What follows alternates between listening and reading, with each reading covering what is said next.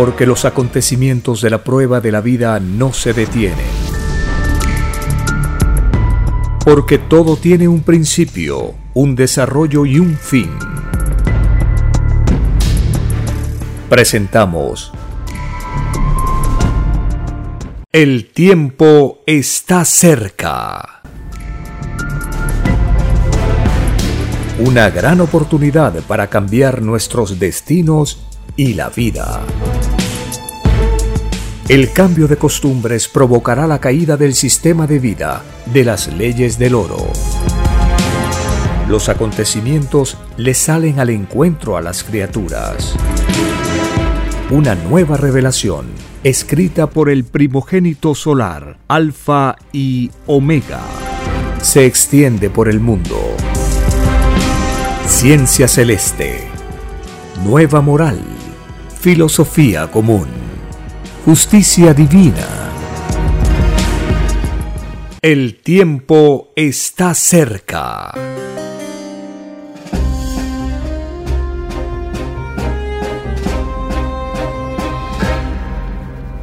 Agradeciendo al Divino Creador de todas las cosas, Creador de la vida y del infinito universo expansivo pensante Gracias a nuestro Divino Padre Eterno, que en su divino libre albedrío decide enviar una nueva doctrina al planeta, cumpliendo lo anunciado en las Escrituras por el Hijo de Dios, que nos enviaría un divino consolador para explicarnos el porqué del juicio final cómo seremos juzgados y qué será de los seres vivientes luego del juicio de Dios. Tarde o temprano, dice el Divino Padre en la revelación, la justicia de Dios se hace presente. Cuando esto ocurre, en el planeta hay revolución, hay cambio, hay una transformación total. La naturaleza y el pensar humano participan en estos cambios, porque lo de Dios no está limitado a nada. El Divino Padre Eterno no está sujeto a lo inevitable, porque en cualquier momento, según su divino libre albedrío, puede cambiar el orden de todas las cosas. Esto ha ocurrido en el pasado y está anunciado en las escrituras que volverá a ocurrir. Porque cuando Jesús de Nazaret anuncia la llegada de la verdad por sorpresa, como la que causa un ladrón en la noche, nos está diciendo que vamos a ser sorprendidos, que nadie pudo imaginar de cómo sería la llegada de la nueva revelación al planeta. A todos nos coge por sorpresa, porque aparece en forma humilde, sencilla, natural, no llama la atención en el principio. Más aún, en los rollos telepáticos, el Divino Padre Eterno nos va diciendo que en el inicio de la nueva revelación los seres humanos no pedimos la presencia de Dios para que la sorpresa sea más completa. A pesar que se anunció la llegada con señales y prodigios, el divino libre albedrío del Eterno Padre sorprende a todos, porque valiéndose de la escritura, en unos pliegos grandes de cartulina o papel fino, el primogénito solar, desde los siete años de edad, empieza a escribir los dictados telepáticos que el Divino Padre Eterno le va transmitiendo. Y así, revelación tras revelación, a lo largo del tiempo, se forma una colosal doctrina, una doctrina universal, planetaria, una doctrina que empieza de los rebaños de América del Sur, Chile, Perú, e irradia a toda la tierra. tal como fue escrito, que de lo más humilde, de lo más sencillo, saldrá lo más grande de la tierra. Esto nos enseña, como dice el autor de la revelación, que estamos viviendo el momento más extraordinario de toda la historia de la tierra, que ha llegado la noticia más grande de todos los tiempos, que la revelación de la última verdad está extendiéndose por la tierra. Cuando leemos los rollos telepáticos, los títulos y los artículos, nos vamos enterando del origen y la causa de las cosas y conocemos el destino de lo que viene en el libro Lo que vendrá. Esto y mucho más iremos aprendiendo progresivamente en la medida que vamos leyendo los rollos del Cordero de Dios.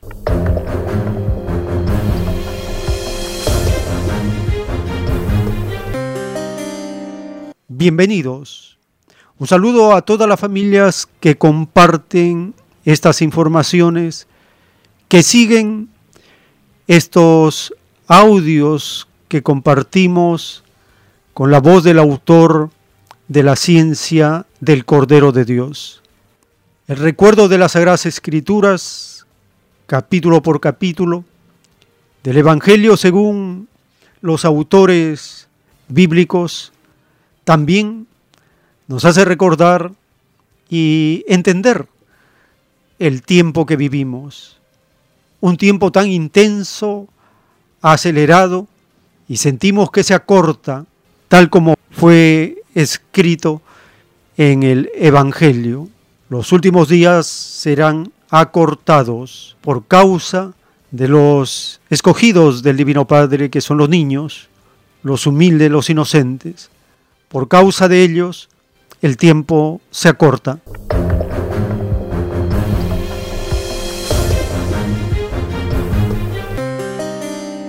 Iniciamos esta jornada informativa escuchando al autor de los rollos sagrados del Cordero de Dios, y él nos habla en este primer audio que tuvimos una gran oportunidad de haber eliminado el juicio, porque hemos sido advertidos hace miles de años que el Divino Padre juzgaría a cada uno según sus obras. Y si el Creador advirtió que hay un juicio pendiente es porque vamos a violar la ley, vamos a caer.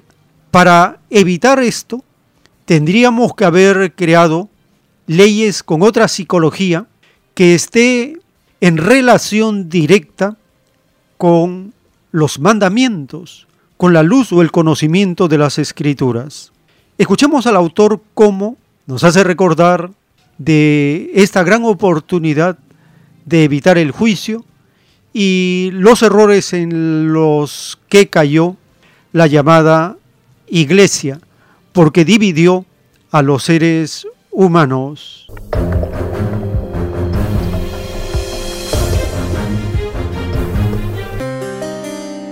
El hombre, dice Padre, tuvo oportunidad, hubiese sido más profundo en lo de él, de eliminar el juicio. Tuvo siglos si nos puso un juicio para el futuro, es que nosotros vamos a violar su ley y vamos a caer. Vamos a evitar esto.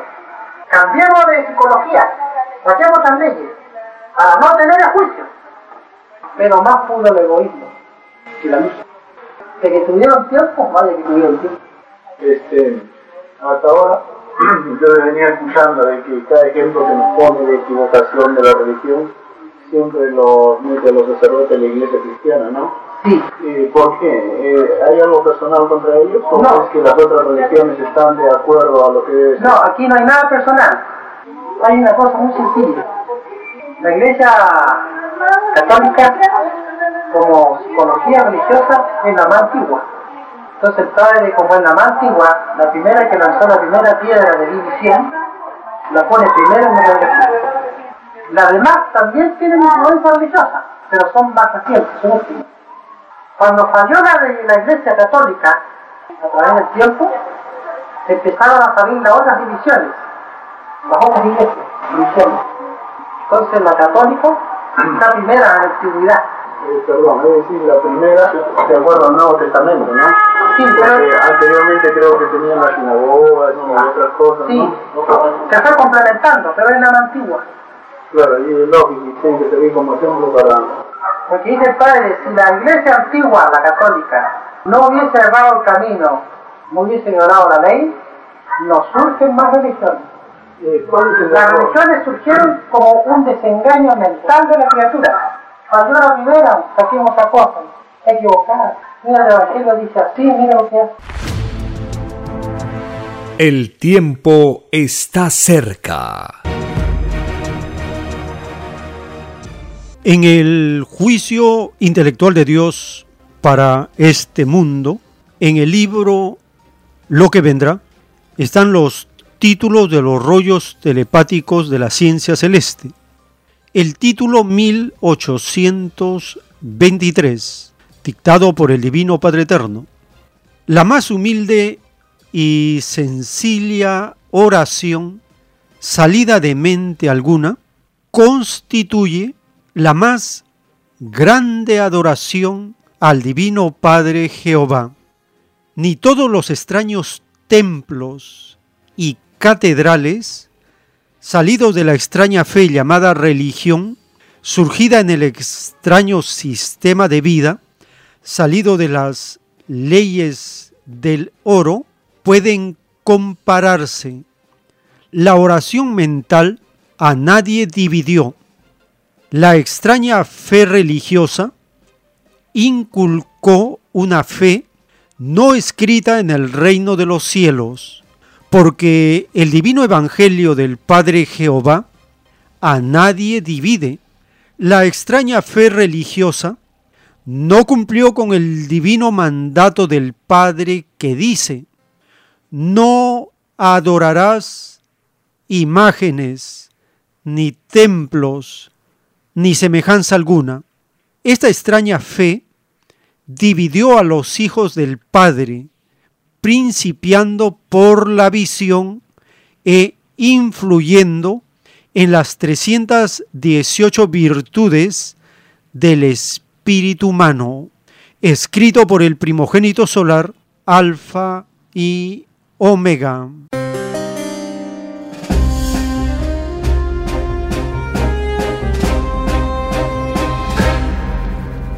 La más humilde y sencilla oración salida de mente alguna constituye la más grande adoración al Divino Padre Jehová.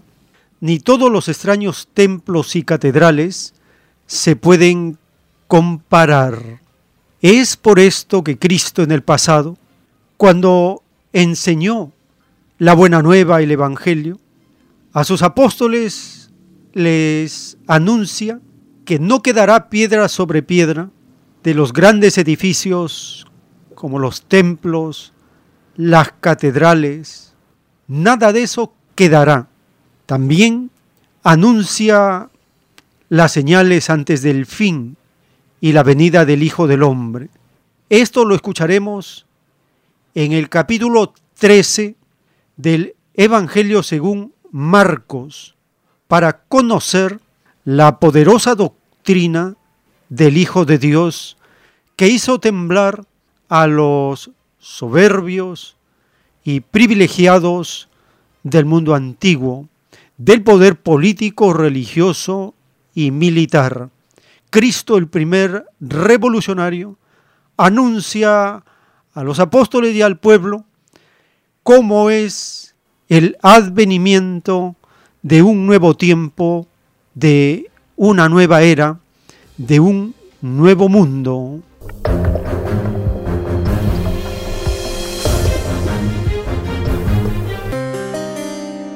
Marcos capítulo 13 Y saliendo del templo, le dice uno de los discípulos, Maestro, mira qué piedras y qué edificios.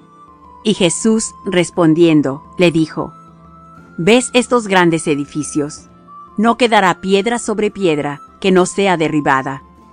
Y sentándose en el monte de las olivas, delante del templo, le preguntaron aparte Pedro y Jacobo y Juan y Andrés, Dinos, ¿cuándo serán estas cosas? ¿Y qué señal habrá cuando todas estas cosas han de cumplirse? Y Jesús respondiéndoles comenzó a decir, Mirad que nadie os engañe, porque vendrán muchos en mi nombre, diciendo, Yo soy el Cristo, y engañarán a muchos.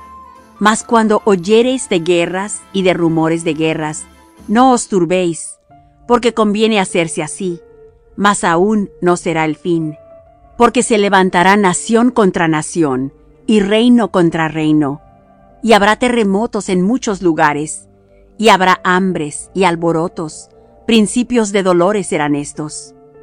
Mas vosotros mirad por vosotros, porque os entregarán en los concilios, y en sinagogas seréis azotados, y delante de presidentes y de reyes seréis llamados por causa de mí, en testimonio a ellos. Y a todas las gentes conviene que el Evangelio sea predicado antes. Y cuando os trajeren para entregaros, no premeditéis qué habéis de decir, ni lo penséis. Mas lo que os fuere dado en aquella hora, eso hablad, porque no sois vosotros los que habláis, sino el Espíritu Santo. Y entregará a la muerte el hermano al hermano, y el padre al hijo, y se levantarán los hijos contra los padres, y los matarán.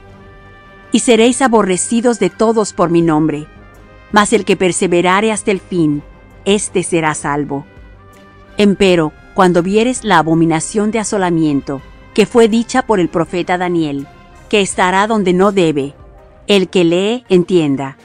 Entonces los que estén en Judea huyan a los montes, y el que esté sobre el terrado no descienda a la casa, ni entre para tomar algo de su casa, y el que estuviere en el campo no vuelva atrás a tomar su capa. Mas ay de las preñadas y de las que criaren en aquellos días. Orad pues que no acontezca vuestra huida en invierno, porque aquellos días serán de aflicción, cual nunca fue desde el principio de la creación que crió Dios hasta este tiempo, ni será. Y si el Señor no hubiese abreviado aquellos días, ninguna carne se salvaría, mas por causa de los escogidos, que Él escogió, abrevió aquellos días. Y entonces, si alguno os dijere, He aquí, aquí está el Cristo, o He aquí, allí está, no le creáis.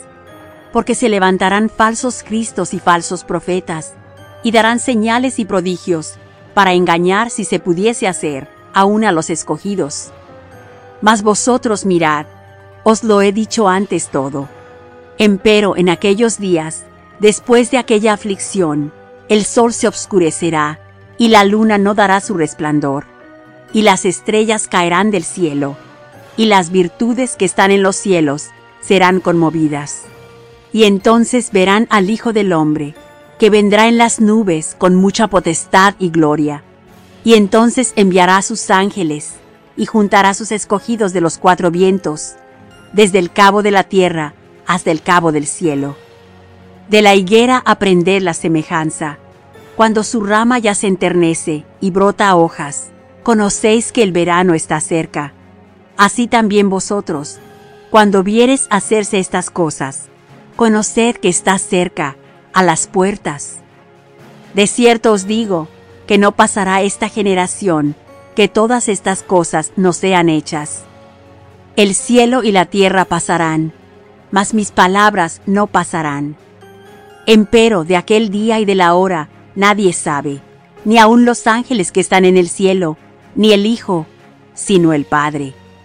Mirad, velad y orad, porque no sabéis cuándo será el tiempo. Como el hombre que partiéndose lejos dejó su casa, y dio facultad a sus siervos, y a cada uno su obra, y al portero mandó que velase. Velad pues, porque no sabéis cuándo el Señor de la casa vendrá, si a la tarde, o a la medianoche, o al canto del gallo, o a la mañana. Porque cuando viniere de repente, no os halle durmiendo. Y las cosas que a vosotros digo, a todos las digo, velad. Fin del capítulo 13. El tiempo está cerca. En un párrafo de los rollos telepáticos del Cordero de Dios, está escrito, de verdad os digo que es más fácil que entre al reino uno que se preocupó y luchó por un ideal, a que entre uno que vivió indiferente. Esto se debe a que vuestro Creador está en todo y es el primer revolucionario que encabeza la lucha contra las tinieblas. En el cosmos se lucha por dominio de filosofías, porque así es la imperfección. Para llegar a un punto existen infinitos caminos. El libre albedrío escoge y cada idea es una microscópica parte de su propio cielo. La ley del libre albedrío es una ley que está expuesta a escoger frecuencias mentales de diferentes cualidades y calidades. Escrito por el primogénito solar, Alfa y Omega.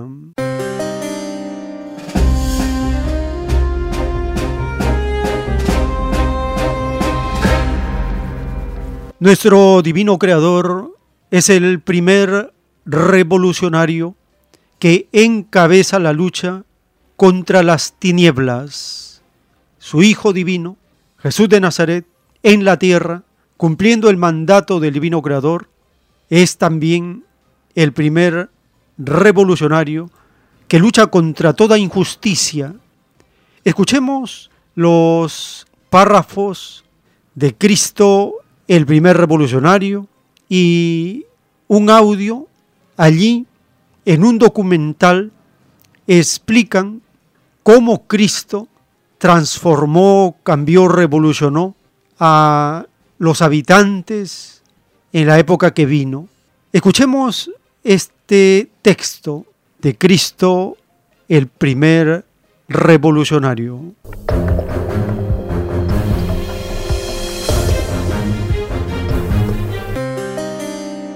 Estamos compartiendo las Sagradas Escrituras en las parábolas que nos guían, nos dan la dirección para la lucha social, con la luz de la revelación del Cordero de Dios, que nos hace comprender que la ley mosaica fue la primera revolución que envió el Padre Eterno a la tierra, y lo que hizo Moisés es la liberación de un pueblo oprimido, esclavizado por el imperialismo, por el yugo de los faraones.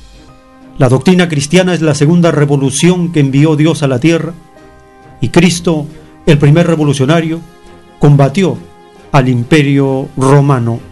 Y ahora en esta época, el imperialismo norteamericano destroza al planeta y el Padre Eterno envía la doctrina del Cordero de Dios, escrita por Alfa y Omega, y es la tercera revolución planetaria que está en curso y del Perú sale para toda la Tierra.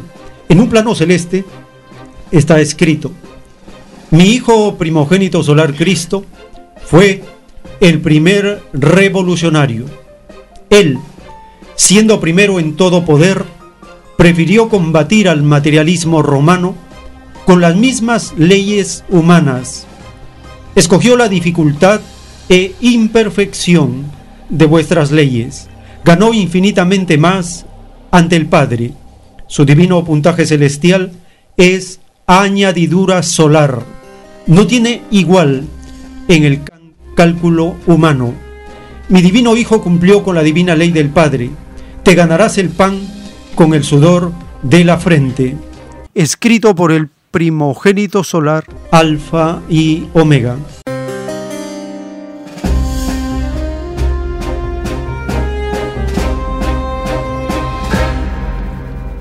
Y esta semana que en el mundo malamente se le llama Semana Santa. No es ni santa y esta semana es la semana del asesinato del primer revolucionario, el Hijo de Dios, que pidió al Padre Eterno venir para combatir al imperialismo romano, con las mismas leyes de los hombres, sin ventaja, con la misma ley humana, Cristo, el primer revolucionario, se enfrentó al imperialismo romano. Sobre eso vamos a escuchar un audio realizado por estas cadenas internacionales que hacen documentales históricos y veamos la concepción que ellos tienen de Cristo.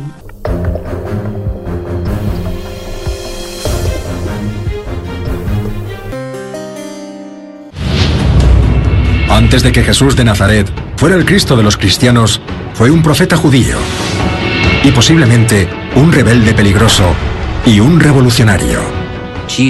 Pilato consideraba a Jesús un revolucionario al que había que ejecutar en público. Nuevas y sorprendentes pruebas indican que nació en la base de una agitada rebelión. Juan Bautista coge este acto de la sumersión en el agua y lo convierte en un movimiento radical.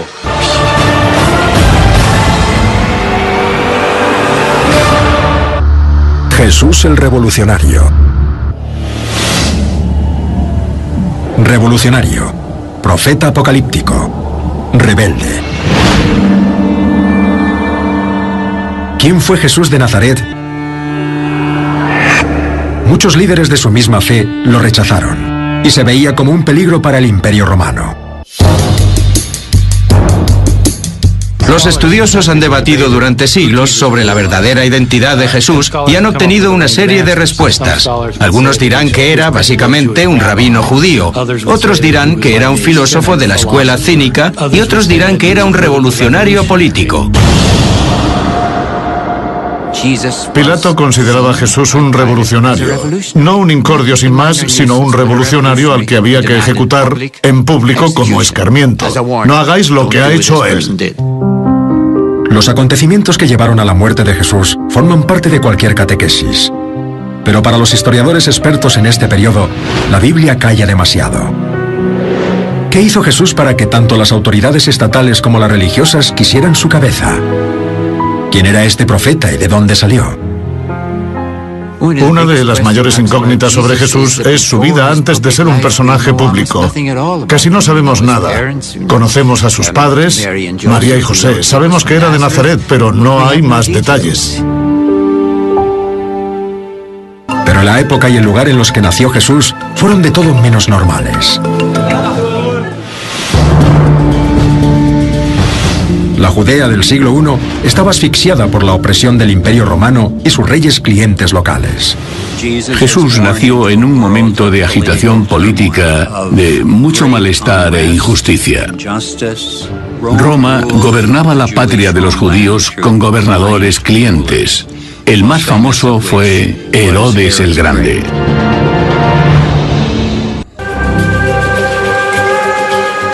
La situación en la costa de Galilea en la década de los 20 para mí era muy similar a la que tenemos ahora.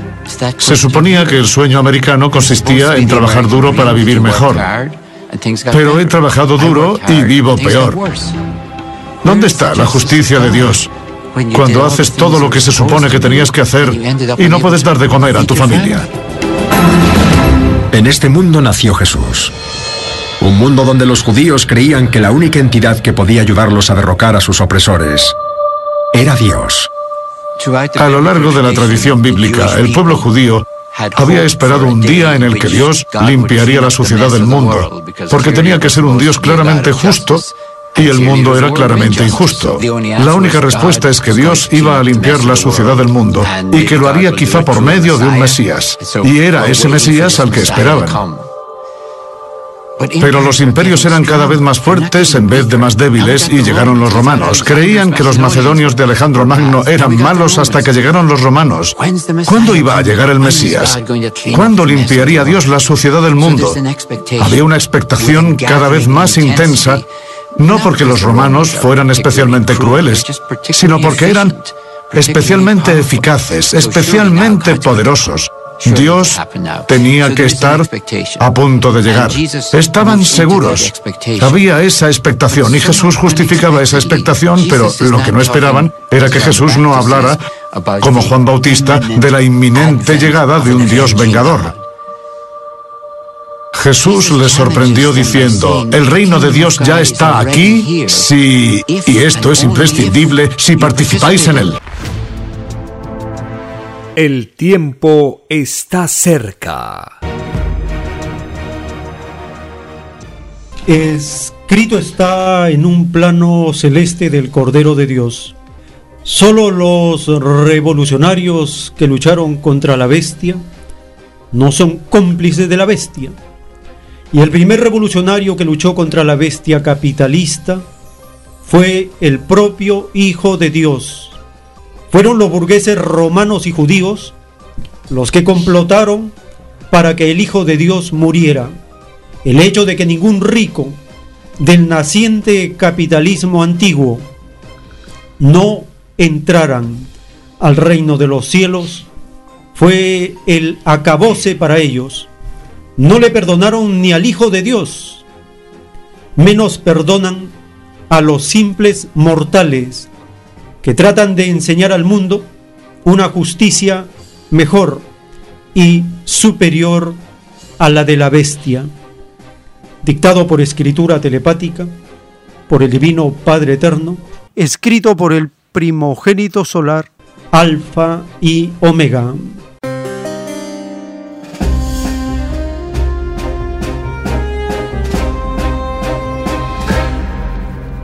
Dice la revelación que muchos políticos y muchos influyentes de este extraño mundo se dieron cuenta que Cristo es un revolucionario pero que por cobardía callaron. En los documentales que hacen muchos canales acerca de quién era Jesús de Nazaret, lo presentan como Jesús el revolucionario.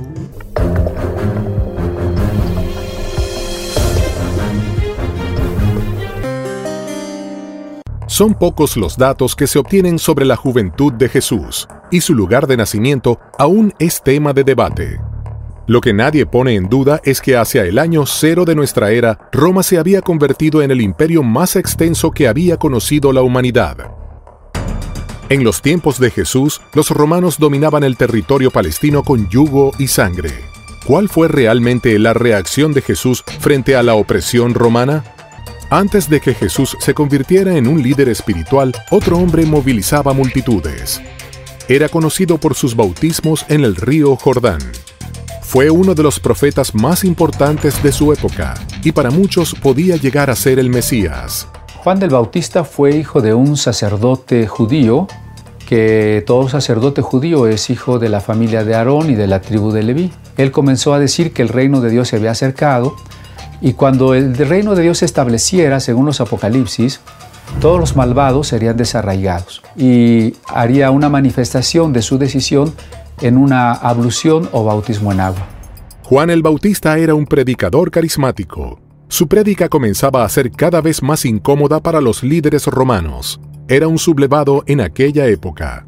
Juan el Bautista fue uno de los profetas que eh, en ese momento lideran un movimiento en contra de la dominación romana y de la dominación sacerdotal. En ese movimiento es que inicia su militancia Jesús de Nazaret.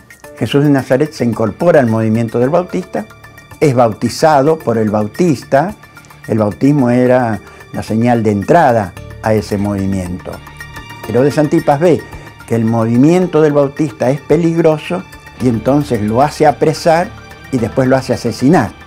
En ese momento, cuando lo hace apresar, Jesús se separa del movimiento, sale de la Perea y vuelve a su tierra, que es Galilea, y ahí comienza a formar su propio movimiento.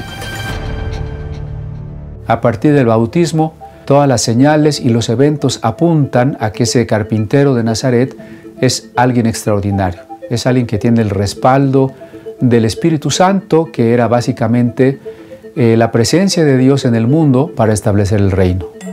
Jesús se convertiría en líder de un movimiento cada vez más multitudinario.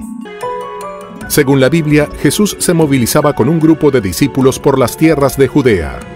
Ese movimiento podía ser peligroso a los ojos del imperio romano. Cuando Jesús eh, comienza a formar su movimiento y a ser perseguido, tenemos que tener en cuenta que la persecución que establece tanto Herodes Antipas desde la Galilea como desde como el, Imperio Romano se hace desde el principio El Evangelio de Marcos lo pone ya en el capítulo tercero. Ahí dice que los fariseos van a buscar a los partidarios de Herodes, de Herodes Antipas, para matar a Jesús, para eliminarlo. Por eso Jesús, de hecho, no, nunca puede entrar en las ciudades. La única vez que entra en la ciudad prácticamente es en Jerusalén y ahí lo matan. A los secuaces del Imperio Romano no les había temblado la mano para decapitar a Juan el Bautista. Jesús ponía su vida en peligro y el movimiento tenía que ser muy organizado. Levantándose de allí, vino a la región de Judea y al otro lado del Jordán, y volvió el pueblo a juntarse a él, y de nuevo les enseñaba cómo solía. El tiempo está cerca. En un párrafo de los rollos telepáticos de la ciencia celeste, el Divino Padre Eterno nos recuerda, de verdad os digo, que todo puntaje que sirve a dos señores también se divide, y más os alejáis del reino de los cielos. A cada instante que transcurre, más alejados estáis, porque la justicia del Padre transcurre segundo por segundo en toda vida y aún en menos del segundo. El alejamiento de instante por instante del reino de los cielos solo se detiene cuando la criatura deja de servir a dos señores cuando deja de servir a un señor inmoral por otro más moral. He aquí vuestra caída, funcionarios de gobiernos de un extraño sistema de vida. Vosotros prometisteis al Padre servir sin interés. Hicisteis lo opuesto a vuestra promesa. De vosotros salió el llorar y crujir de dientes. Fuisteis eficientes en lo material y desgraciados en lo espiritual por servir a dos señores. Escrito por el primogénito solar, Alfa y Omega.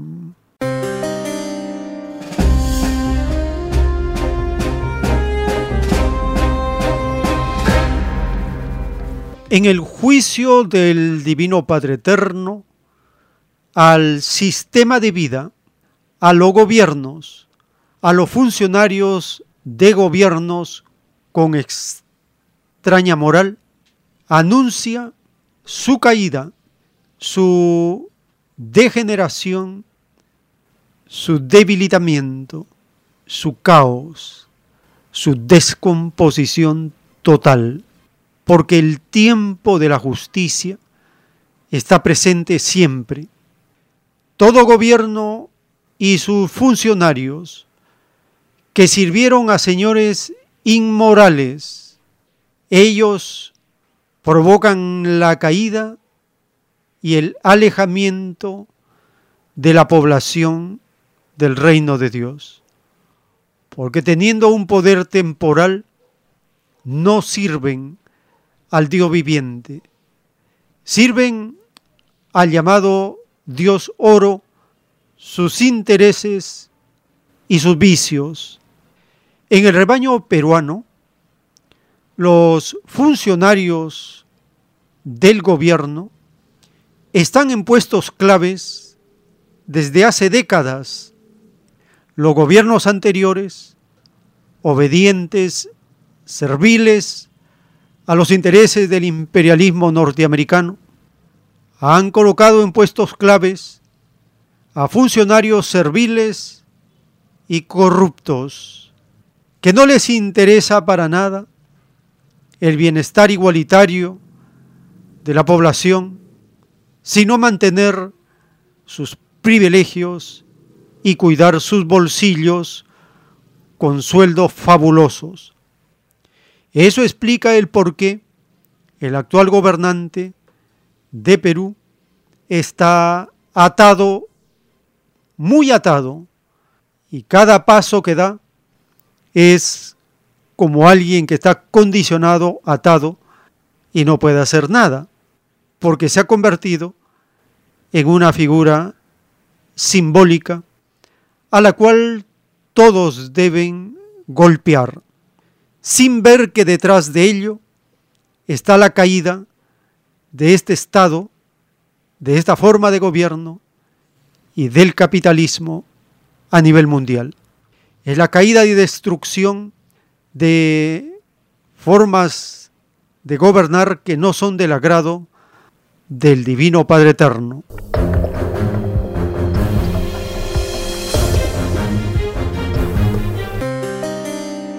A pesar de las trabas de los funcionarios neoliberales de los gobiernos anteriores, que pusieron toda clase de trabas para acelerar el funcionamiento de la nueva refinería de Talara, el actual gobierno inició el martes 12 de abril pasado las pruebas de arranque gradual de la nueva refinería de Talara ubicada en la región Piura.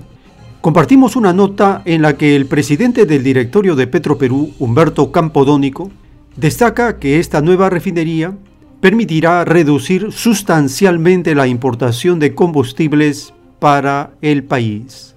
Aquí la nota publicada con extractos del canal de la televisión de Perú.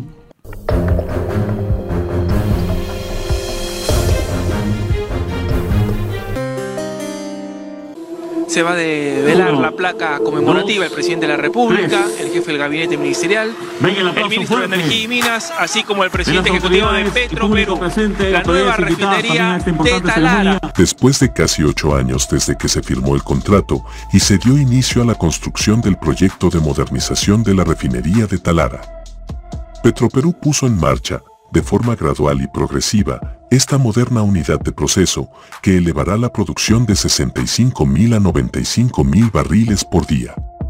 Vivimos momentos, de, momentos difíciles, momentos de crisis energética mundial, donde se elevan los precios de los combustibles, afectando la economía de todos los países.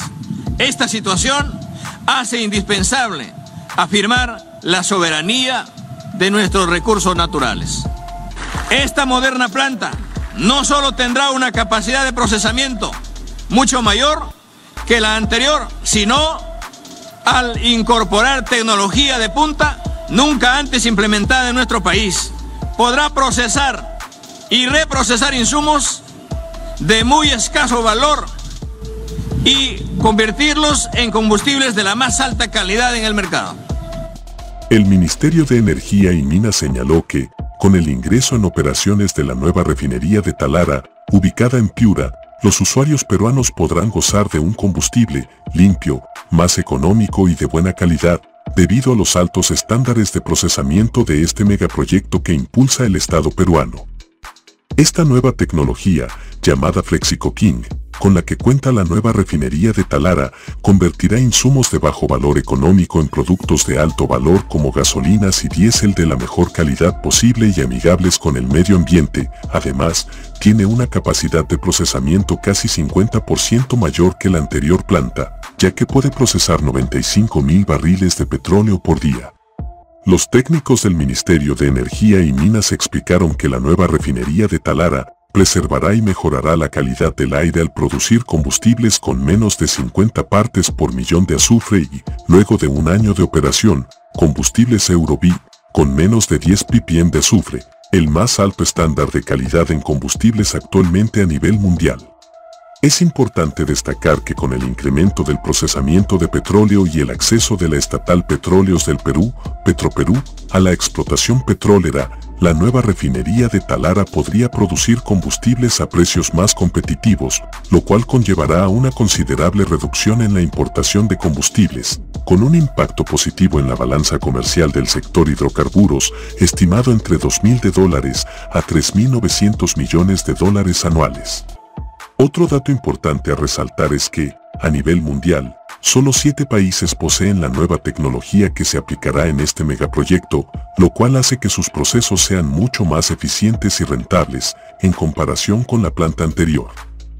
Durante la construcción de la nueva refinería de Talara, Petroperú aportó alrededor de 4 mil millones de soles al fisco por impuestos a la renta y la renta por inversión en infraestructura al 2021, además de que este megaproyecto ha dinamizado la economía de la provincia de Talara y la costa norte del país, generando nuevos servicios de transporte aéreo y terrestre, hospedaje, alimentación, limpieza y entretenimiento, entre otros. Para mí es un honor poder compartir con ustedes este momento histórico en la industria de los hidrocarburos del país. El inicio de las pruebas de arranque gradual y progresivo de la nueva refinería Talara. Comienza de esta forma la cuenta regresiva para poner próximamente en marcha una de las más modernas y avanzadas refinerías de esta parte del mundo, la cual tendrá un valor estratégico para el desarrollo y el relanzamiento de la industria petrolera en el norte del país, ya que generará sinergias con todos los actores del sector de hidrocarburos. Es importante también señalar que esta planta ha sido construida por empresas de talla mundial como Técnicas Reunidas de España, que estará a cargo del arranque gradual y progresivo de la nueva refinería Talara. Además, el grupo de Cobra de España estuvo a cargo de las unidades auxiliares y los licenciantes, o sea, los que tienen los equipos que vamos a innovar para producir, es decir, quienes nos proveen de los activos que hemos podido ver hoy día, está ExxonMobil, el Flexicocker, Accents, Halder Topso y Honeywell UOP. La gran complejidad se sintetiza en dos cifras. Hay 7.000 equipos y 35.000 instrumentos para esta gran refinería peruana. Se calcula que la estabilización de la nueva refinería implicará un periodo mínimo de seis meses, según avance la instalación, pruebas, interconexiones y sistemas requeridos para la puesta en servicio de 7.000 equipos y 35.000 instrumentos involucrados en este complejo proceso. El tiempo está cerca. En los rollos telepático del Cordero de Dios, el Divino Padre Eterno nos recuerda, de verdad os digo, que siendo el inmoral sistema de vida capitalista ilegal ante el Padre, todo el que se alzó contra lo que no era del Padre, bienaventurado es en el reino de los cielos, porque luchó por lo que le prometió al Padre. De verdad os digo que todo revolucionario entra al reino de los cielos. Todo revolucionario es llamado profeta porque anuncia justicia, salida de su individualidad, tal como lo hicieron los profetas de las escrituras del Padre. De verdad os digo que todos, sin excepción, tuvieron la oportunidad en la vida de ser profetas, siendo revolucionarios en un extraño sistema de vida que nunca agradó al Padre Jehová. Si no lo fuisteis, es porque fuisteis indiferentes al dolor humano en el dolor de los otros estaba la violación de los derechos igualitarios enseñado por el Padre Jehová. ¿No se os enseñó que vuestro Dios está en todas partes? Estoy en todos los que son atropellados, en todos los sufridos. He aquí que toda ley de arriba se vuelve realidad abajo. Nada es imposible para el creador de lo mismo, imposible. Escrito por el primogénito solar, Alfa y Omega.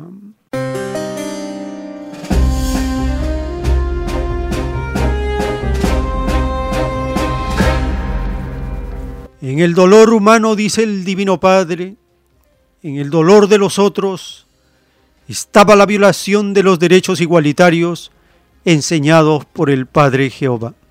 Que tuvimos oportunidad en la vida todos, sin excepción, de hacer el más grande mérito de nuestro destino, es verdad.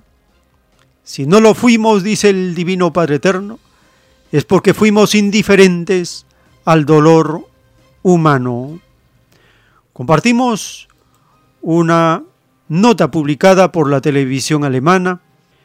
Menciona estos esfuerzos, esta ayuda solidaria en tiempos difíciles de los pobladores en Lima.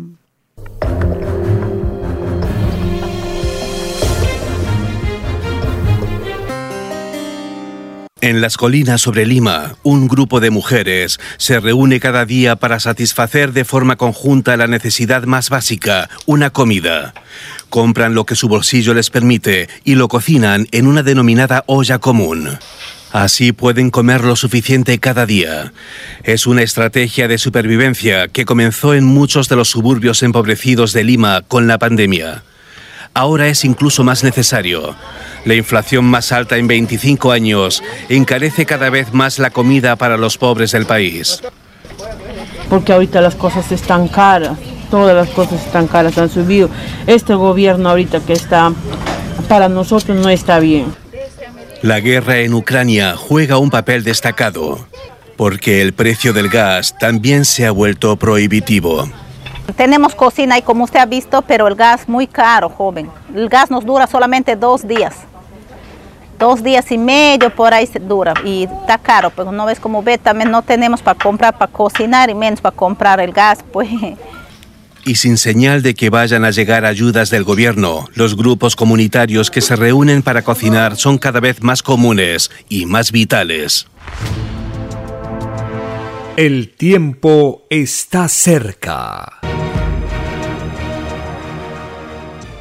Les recordamos las actividades culturales en Vegetalia, en Camaná 344 en el Cercado de Lima, a partir de las 3 de la tarde, conversatorio y lectura colectiva de los libros de la ciencia celeste. Solicite a la vez una buena cantidad de volantes para distribuir y folletos del mensaje telepático y el mundo será regido por los mismos que fueron explotados a las 4 conferencia para este domingo 17 de abril de 2022, el tema La doctrina revolucionaria del Cordero de Dios. El ingreso para estas actividades es completamente libre. Y en el distrito de Lince, en Avenida Canevaro 469, en el restaurante vegetariano Fuente Natural, de lunes a sábado, a partir de del mediodía en adelante, puede acercarse para solicitar volantes y folletos del mensaje telepático y el mundo será regido por los mismos que fueron explotados. Solicite una buena cantidad de volantes para distribuir avisando de la doctrina del Cordero de Dios, la página web, los programas y los podcasts.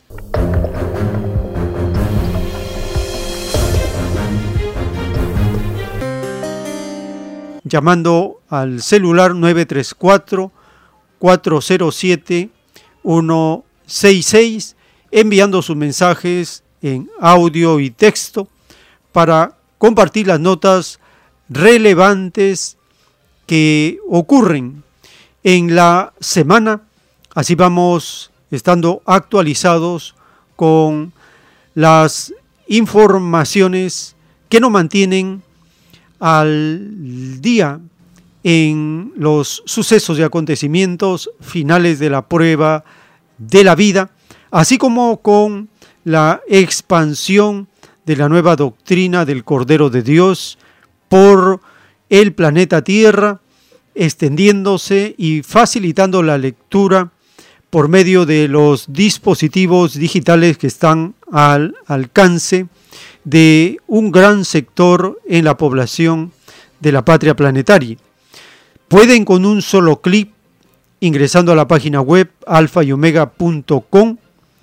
En el menú planos, empezar a leer rollo por rollo de la escritura telepática con un solo clip en la carátula de cada rollo telepático aparece el texto completo y en una letra grande y espaciada permite una lectura con facilidad para estar ganando punto de luz letra por letra, preparando nuestro espíritu y nuestro cuerpo para el acontecimiento del juicio físico solar y a la vez compartiendo las buenas nuevas con la familia, con los hermanos, las hermanas, los compañeros, compañeras de trabajo y con cualquier persona que uno tiene en su propio destino,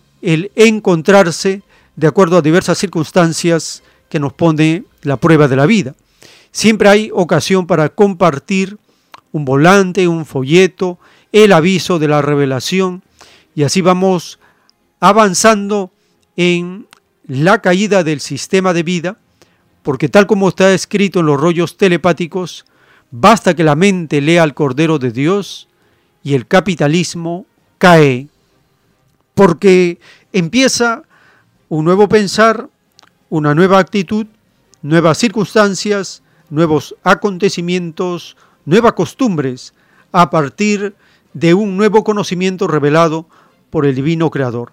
Los beneficios que trae la expansión de una nueva doctrina no solamente son para la vida presente, sino que abarcan las futuras existencias que cada uno se va construyendo de acuerdo a su propio trabajo, pensar y sentir, porque toda filosofía deja sus consecuencias, sus efectos. Todo fruto es causa también de efectos que van sucediendo en la medida que pasa el tiempo y los hechos, las circunstancias que se piden conocer y experimentar en estos planetas que son verdaderas escuelas del universo para conocer sensaciones, virtudes y vencer a las contravirtudes que nos salen al encuentro en cualquier momento, en cualquier instante de la prueba de la vida, porque una de las características de la prueba de la vida es la incertidumbre, no saber qué es lo que va a ocurrir en el segundo, en el instante que viene. Esa incertidumbre es la esencia de la prueba de la vida y nadie puede escapar de ella porque todos hemos hecho un acuerdo, una alianza con los elementos de la naturaleza para poder eh, existir en esta morada planetaria. Sin ellos no podríamos conocer este planeta de luz en esta parte de la galaxia en este pequeñísimo microscópico sistema solar que está ubicado como un puntito perdido en las inmensidades del cosmos infinito. Muy bien, así estamos llegando al término de esta hora. Les invitamos a acompañarnos porque tenemos más audios para compartir. Por la gracia del Divino Padre Eterno, vamos a continuar.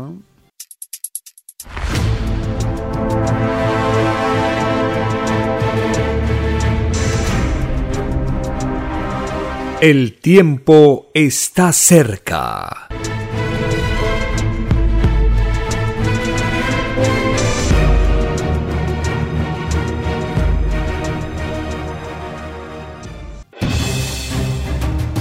El tiempo ha llegado. Hay momentos cuando el pueblo entra en un estado de soberanía y esto ocurre cuando el creador de la vida ordena cambiarlo todo por mandato divino. Está escrito en la doctrina Alfa y Omega que deben constituirse congresos de obreros y obreras en todas las naciones. Cristo dijo en Lucas 12, verso 32, No temáis, pequeño rebaño, porque a vuestro Padre le ha placido daros el reino. Envíe sus aportes en texto y audio al 934-407-166 o solicite más información al 934-407-166. Solo una unidad común con nueva moral dará paz al mundo. Por orden de Dios Padre, el mundo será dirigido por los trabajadores. Ha llegado el tiempo para que el pueblo escoja su propio destino y se gobierne a sí mismo. Alegraos, humildes del mundo, vuestro yugo llega a su fin.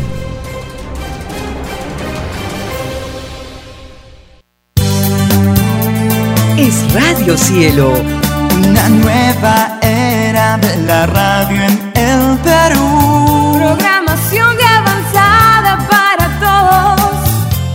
Es Radio Cielo,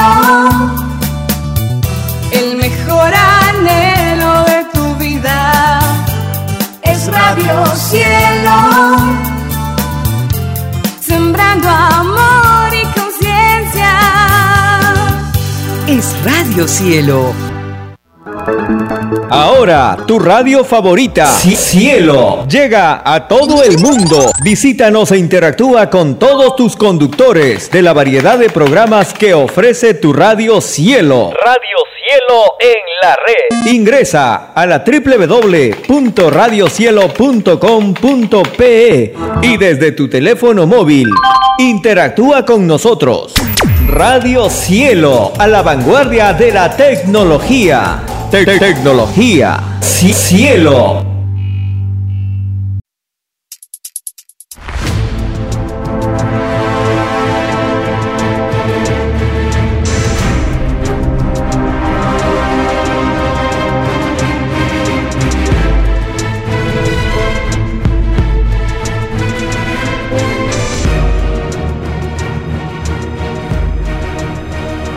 Porque los acontecimientos de la prueba de la vida no se detienen. Porque todo tiene un principio, un desarrollo y un fin. Estamos compartiendo. El tiempo está cerca. Una gran oportunidad para cambiar nuestros destinos y la vida. El cambio de costumbres provocará la caída del sistema de vida, de las leyes del oro. Los acontecimientos le salen al encuentro a las criaturas. Una nueva revelación, escrita por el primogénito solar, Alfa y Omega, se extiende por el mundo. Ciencia celeste, nueva moral, filosofía común, justicia divina. El tiempo está cerca.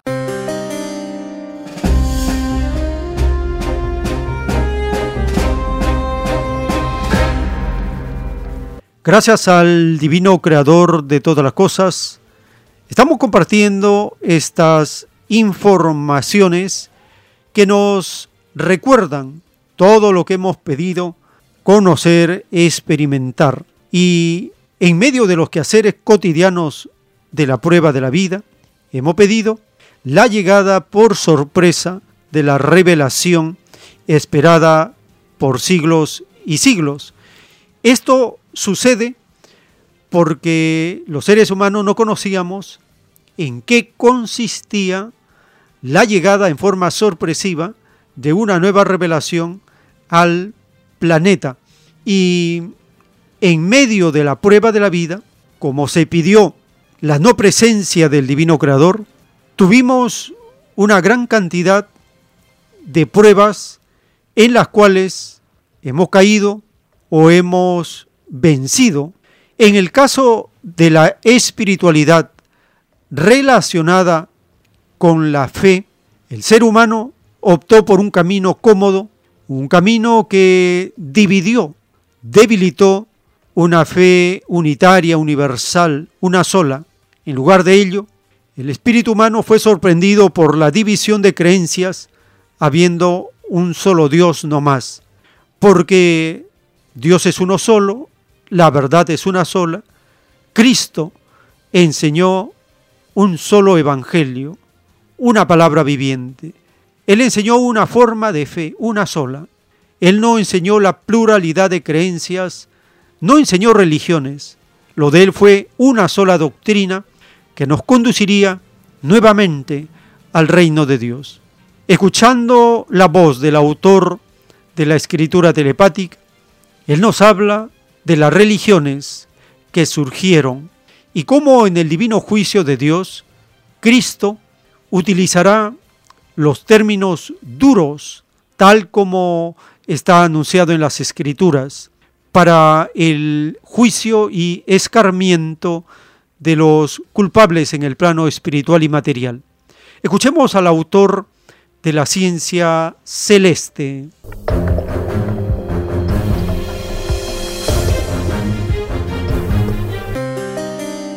Las religiones surgieron como un desengaño mental de la criatura.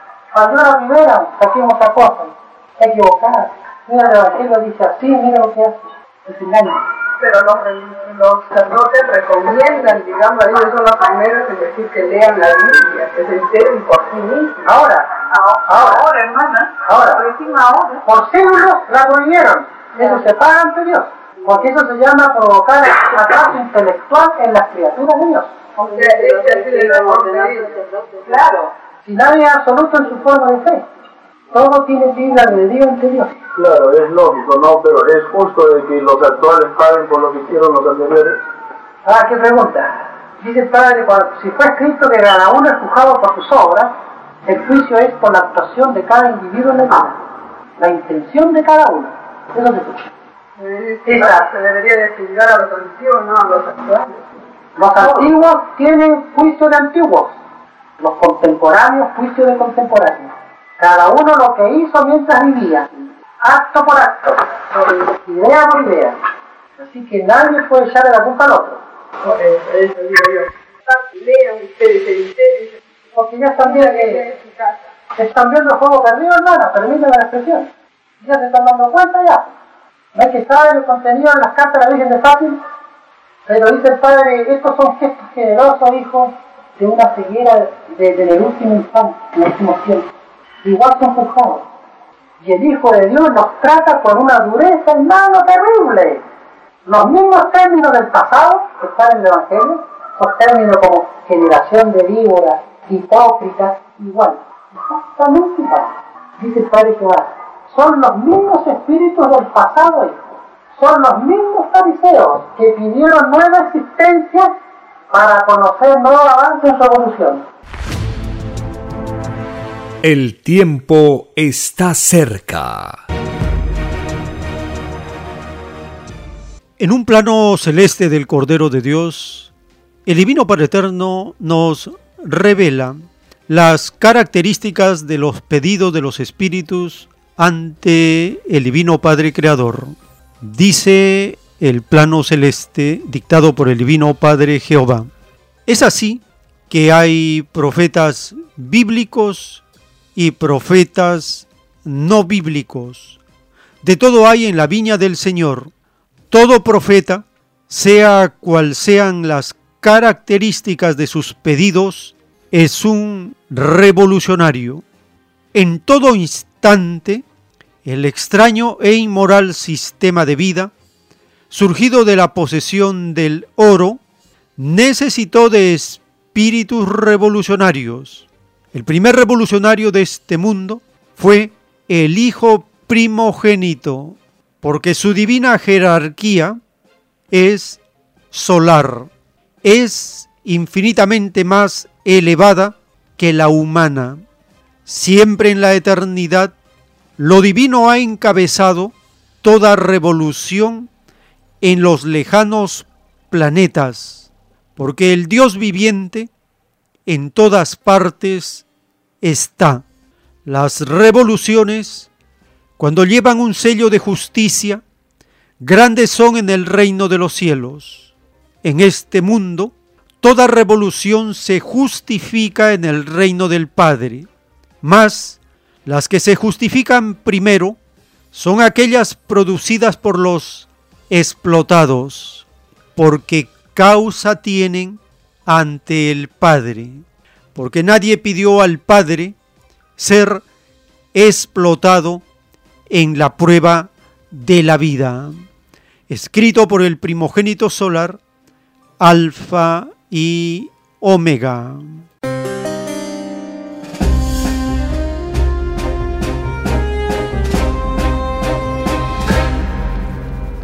En las Sagradas Escrituras, en los Evangelios según los autores bíblicos, allí se presenta a Cristo revolucionario. Estamos compartiendo los capítulos del Evangelio según Marcos. En el capítulo 14 empieza con el complot para arrestar a Jesús. Está la unción de Cristo en Betania, como Judas ofrece entregar, traicionar a Cristo. Allí también se encuentra la última cena de Cristo y los apóstoles. Allí anuncia la negación de Pedro. Jesús ora en Getsemaní. El arresto de Jesús, también como fue llevado ante el concilio y cómo se cumple la advertencia de Cristo que Pedro iba a negar a Cristo. Escuchemos el capítulo 14 del Evangelio según Marcos.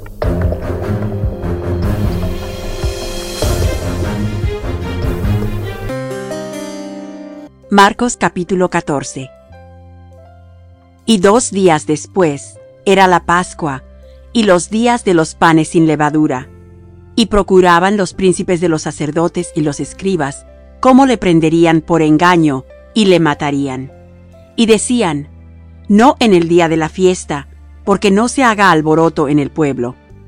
Y estando él en Betania, en casa de Simón el leproso, y sentado a la mesa, vino una mujer teniendo un alabastro de ungüento de nardo espique, de mucho precio, y quebrando el alabastro, derramóselo sobre su cabeza.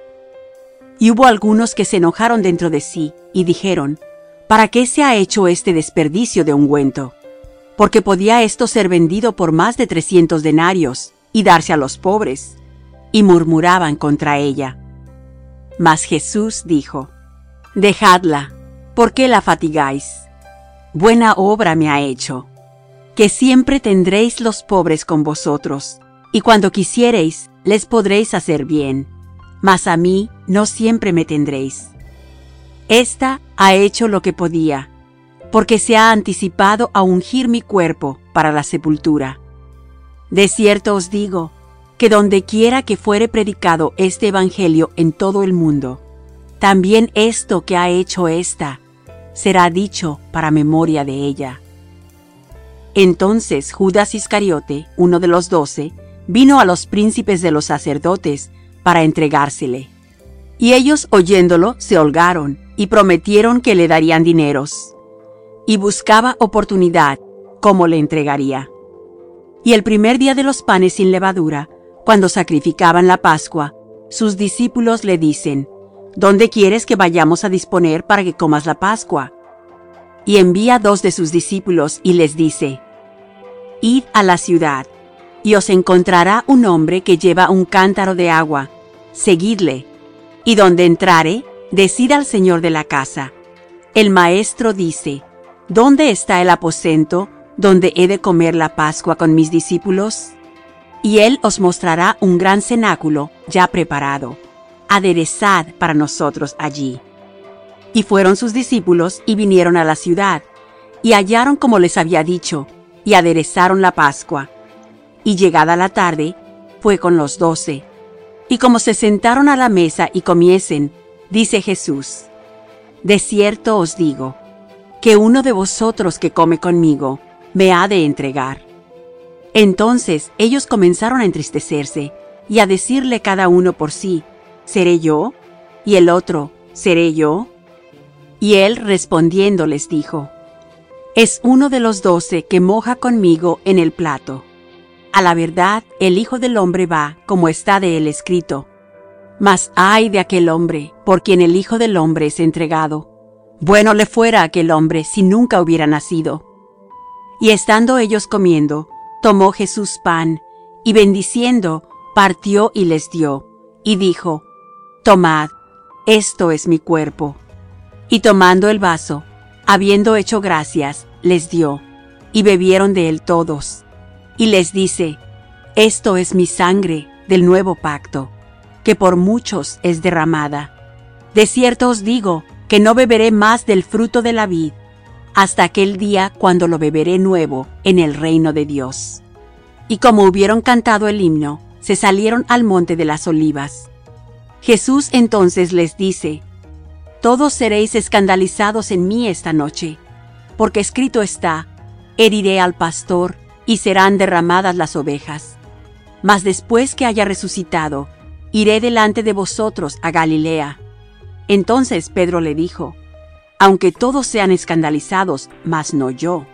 Y le dice Jesús, De cierto te digo que tú, hoy, en esta noche, antes que el gallo haya cantado dos veces, me negarás tres veces.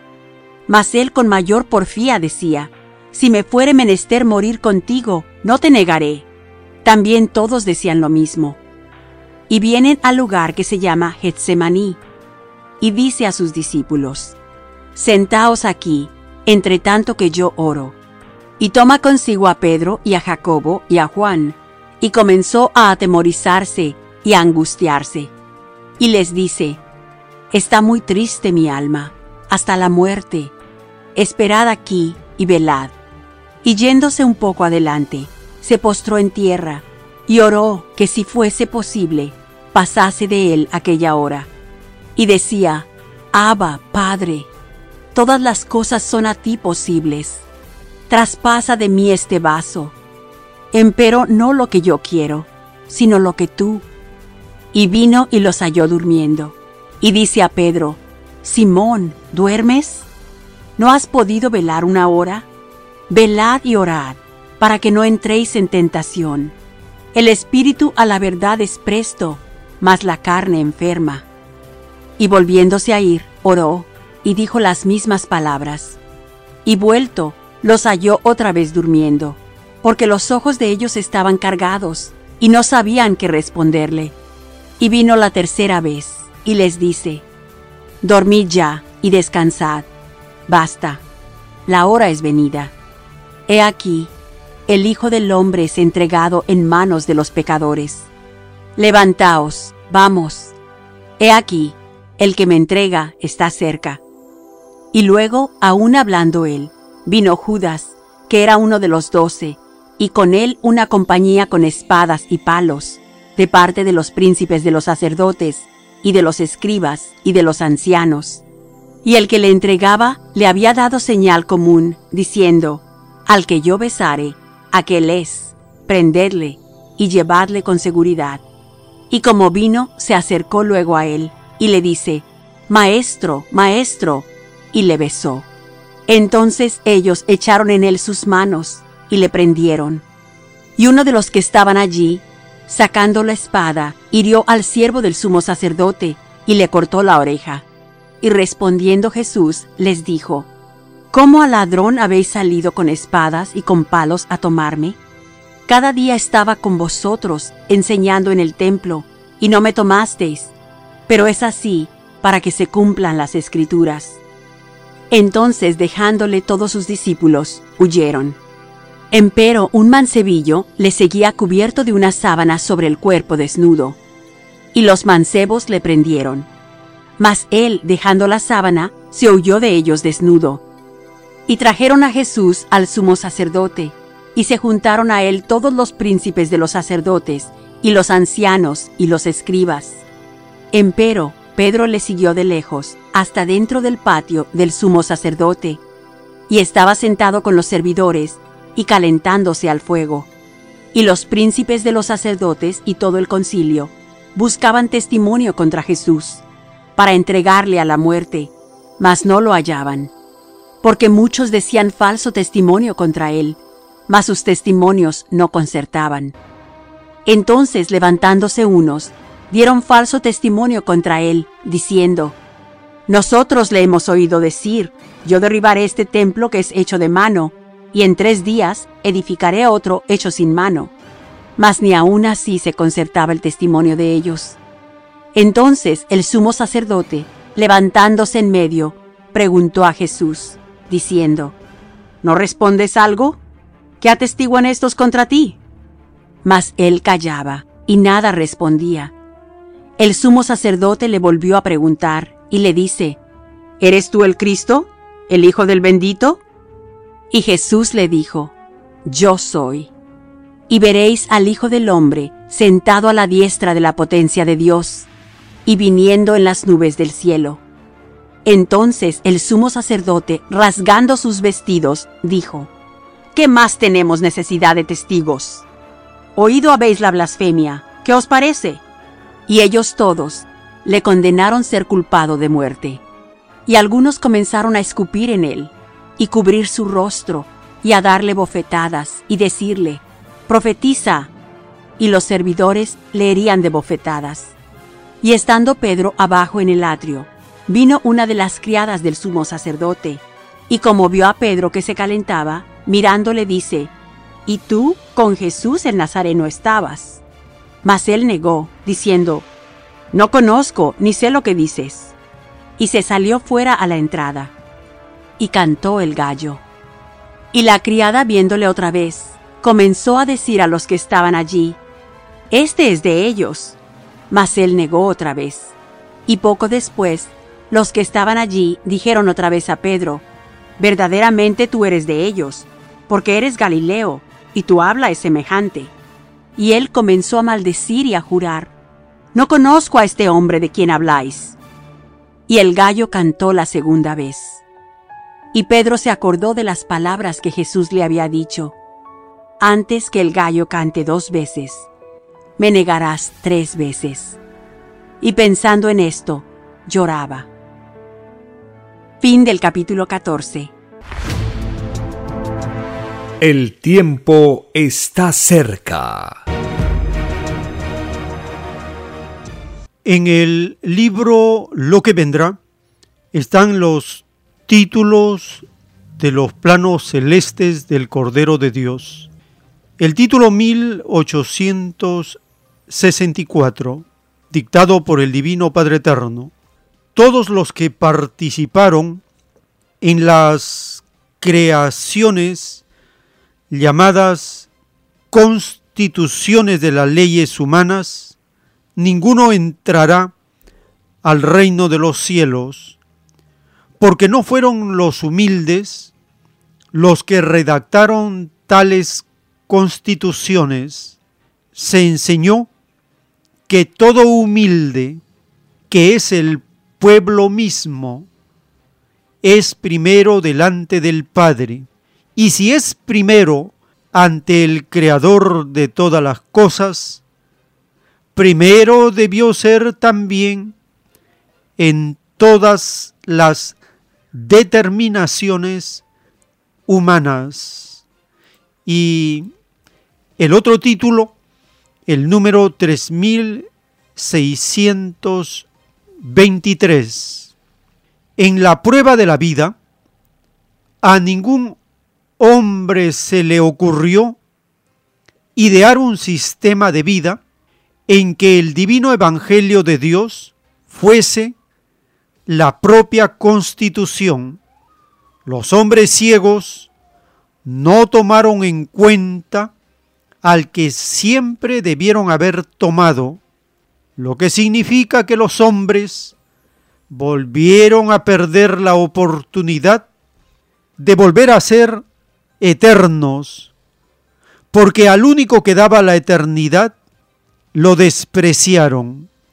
Para ganarse la eternidad en los planetas de pruebas, No hay que despreciar al que da la eternidad. Escrito por el primogénito solar, Alfa y Omega.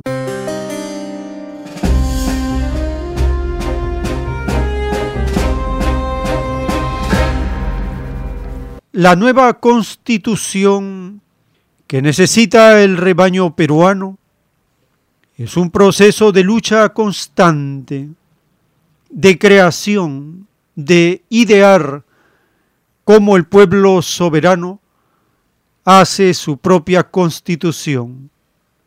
Una constitución que por primera vez será legítima, tendrá el sello de los humildes, de los trabajadores, de los explotados, de las mayorías. Compartimos una nota publicada por la televisión alemana. En ella se menciona las constituciones en Latinoamérica, las diferentes concepciones que tienen estos documentos de las leyes humanas, influenciados por la forma de gobierno capitalista o socialdemócrata que tienen algunas naciones, las constituciones en Latinoamérica.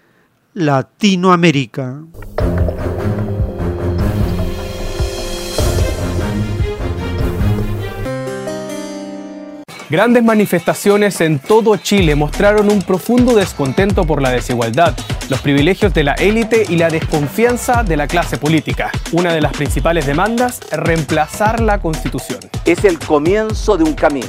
Por otro lado, Perú lleva años sumido en una inestabilidad política y un sector cree que la respuesta es la redacción de una nueva Carta Magna. ¿Es una nueva constitución la solución para abordar las crisis sociales? ¿Cuáles son los ejemplos más recientes en nuestra región? Quédate con nosotros para que no te falte contexto.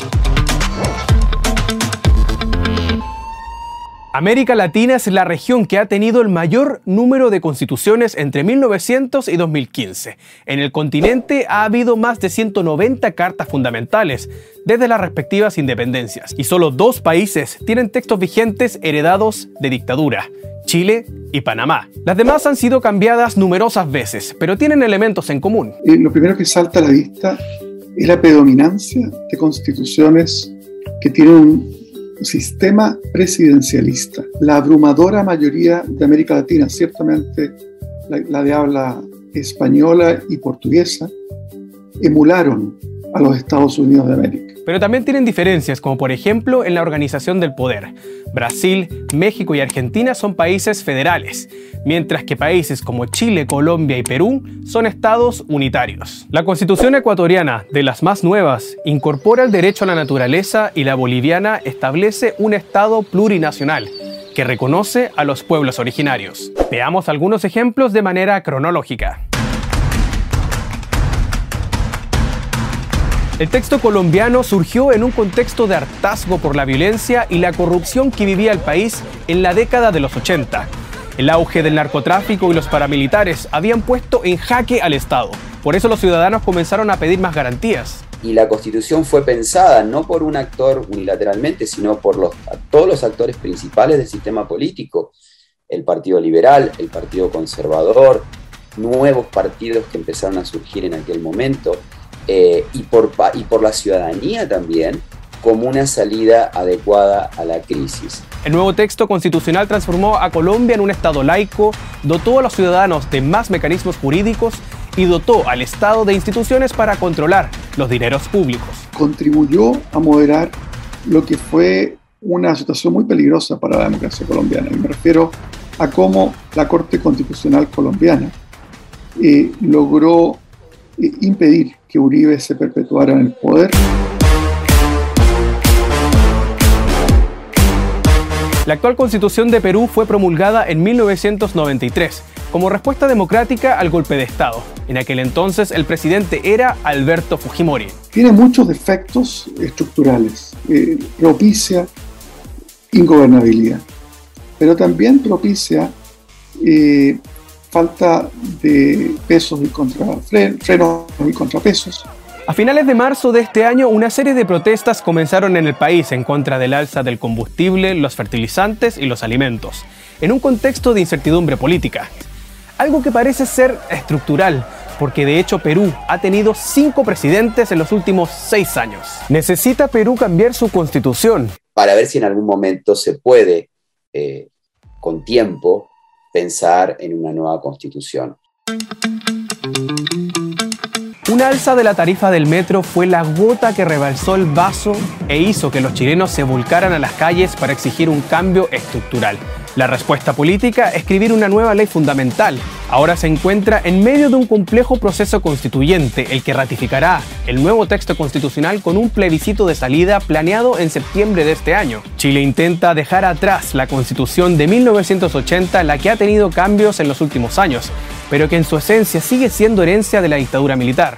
El proceso constituyente, creo yo, busca habilitar, desbloquear eh, el sistema político a de que, que puedan llevarse a cabo transformaciones para constituir un Estado social de derecho en lugar de un Estado neoliberal. No hay ya, dadas las acciones que se tomaron, una alternativa a no cambiar la constitución. Un posible rechazo o una polarización muy fuerte es un riesgo que tiene preocupados a muchos sectores y no hay vuelta atrás, como en general no hay vuelta atrás en la historia. ¿De qué año es la constitución de tu país? ¿Crees que debería ser modificada o debería escribirse una completamente nueva?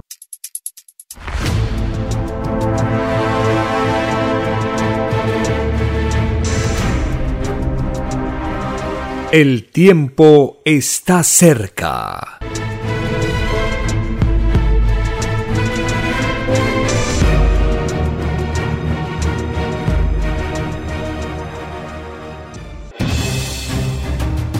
El tiempo ha llegado. Hay momentos cuando el pueblo entra en un estado de soberanía y esto ocurre cuando el creador de la vida ordena cambiarlo todo. Por mandato divino, está escrito en la doctrina Alfa y Omega que deben constituirse congresos de obreros y obreras en todas las naciones. Cristo dijo en Lucas 12, verso 32, No temáis, pequeño rebaño, porque a vuestro Padre le ha placido daros el reino. Envíe sus aportes en texto y audio al 934-407-166 o solicite más información al 934-407-166. Solo una unidad común con nueva moral dará paz al mundo. Por orden de Dios Padre, el mundo será dirigido por los trabajadores. Ha llegado el tiempo para que el pueblo escoja su propio destino y se gobierne a sí mismo. Alegraos, humildes del mundo, vuestro yugo llega a su fin.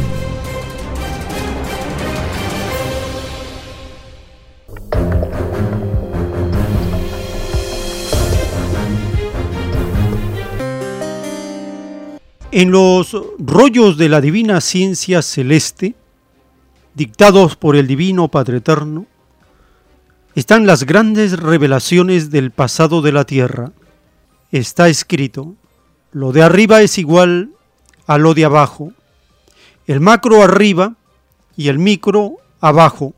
Cuando se formó vuestro planeta, empezó siendo una chispita de una caloría que escapa a vuestros cálculos. La chispita creció y maduró en la eternidad del tiempo. El tiempo o la antigüedad de la tierra nunca podrá ser calculado por la mente humana, pues han habido tantos siglos como moléculas tiene vuestro planeta, sin contar las moléculas que estuvieron y ya no están antes de vosotros, como criaturas, hubieron otras, cuyo número tampoco podréis calcular. Han habido civilizaciones superiores a vosotros, de ciencia tan inmensa que jamás las superaréis, mas ninguna quedó, pues así lo pidieron sus espíritus en el reino de los cielos. Todos los que parten del mundo lo hacen porque lo pidieron y las circunstancias también. Nadie vino obligado, aunque sea para pagar una deuda del pasado.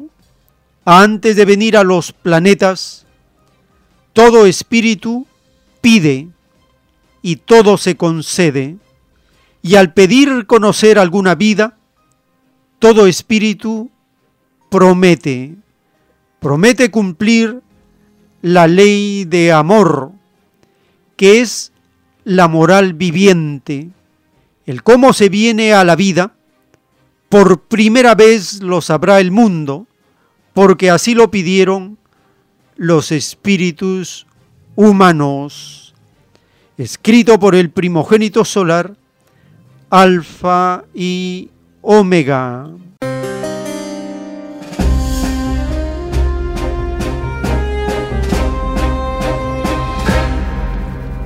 Una de las civilizaciones antiguas que llama mucho la atención de los estudiosos y los investigadores es la milenaria civilización de Caral.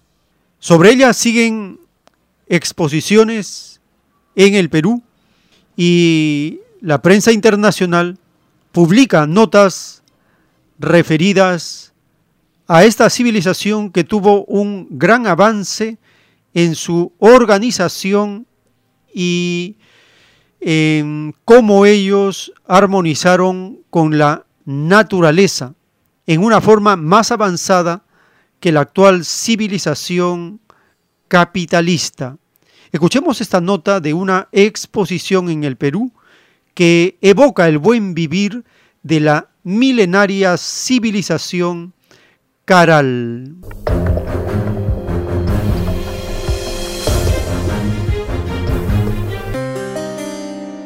Diversos recursos museográficos que transmiten al público los valores sociales y culturales de la milenaria civilización Caral son expuestos en la ciudad peruana de Lima, donde convergen ciudadanos de diferentes partes del país e incluso miles de turistas extranjeros.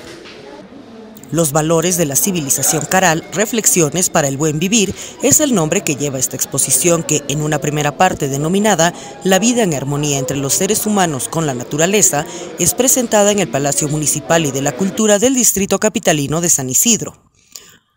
Una segunda parte titulada Armonía entre lo cognitivo y lo emocional para lograr una vida social de bienestar común se lleva a cabo en el Centro Cultural El Olivar de la mencionada localidad que tendrá sus puertas abiertas de forma gratuita hasta el 29 de mayo próximo. Bien, esta exposición, que es por primera vez que se presenta en San Isidro, nos trae a toda la cultura de Caral, que es la cultura primigenia del Perú que se desarrolló hace 5.000 años atrás, al mismo tiempo que Mesopotamia, por ejemplo en el Asia, y antes que las culturas europeas. Caral, que se desarrolló en el valle del río Supe, a unos 130 kilómetros al norte de Lima, destaca por los diferentes aportes que hizo en su momento, entre ellos las construcciones de edificios a partir del aprovechamiento de conocimientos astronómicos. Asimismo, destacó por crear un sistema de interacción interregional con poblaciones de costa, sierra y selva, que incluyó cambio de bienes, conocimientos y experiencias, teniendo siempre como norte el beneficio compartido y de respeto intercultural a las costumbres, ideología e idiomas. Por su parte, la arqueóloga y coordinadora de la curaduría de esta exposición museográfica, Edna Quispe, dijo que con esta muestra buscan abordar los temas positivos de la civilización milenaria y todo lo que puede significar en la actualidad. Con información de la oficina en Lima, Perú, Noticias Xinhua. El tiempo está cerca. En el libro Lo que vendrá están los títulos de los rollos telepáticos de la Sagrada Ciencia Celeste, dictada por el Divino Padre Eterno. El título 217. En la prueba de la vida surgieron muchos y extraños abusos. Uno de ellos fue la extraña contaminación de la atmósfera respirable de las criaturas de la naturaleza. Este extraño abuso lo pagan los dueños de fábricas, complejos industriales, dueños de automóviles y todos aquellos que tuvieron que ver con desperdicios enviados a la atmósfera. Todos los culpables del envenenamiento de la atmósfera, ellos pagan todos los daños causados a la naturaleza. Todos estos culpables serán llamados por el Hijo de Dios asesinos del planeta y muchedumbres jamás vistas pedirán para ellos la condenación. Es más fácil que entren al reino de los cielos los que en las pruebas de vida de los lejanos planetas a nadie envenenaron, a que puedan entrar los que se tomaron tan extraño libertinaje, escrito por el primogénito solar, Alfa y Omega.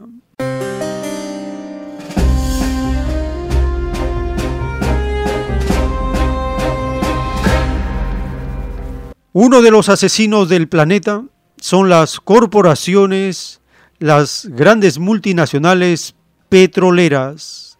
Repsol en el Perú es responsable, según la Procuraduría, de haber contaminado las costas de Ventanilla y zonas aledañas. Escuchemos esta nota publicada para responsabilizar a Repsol.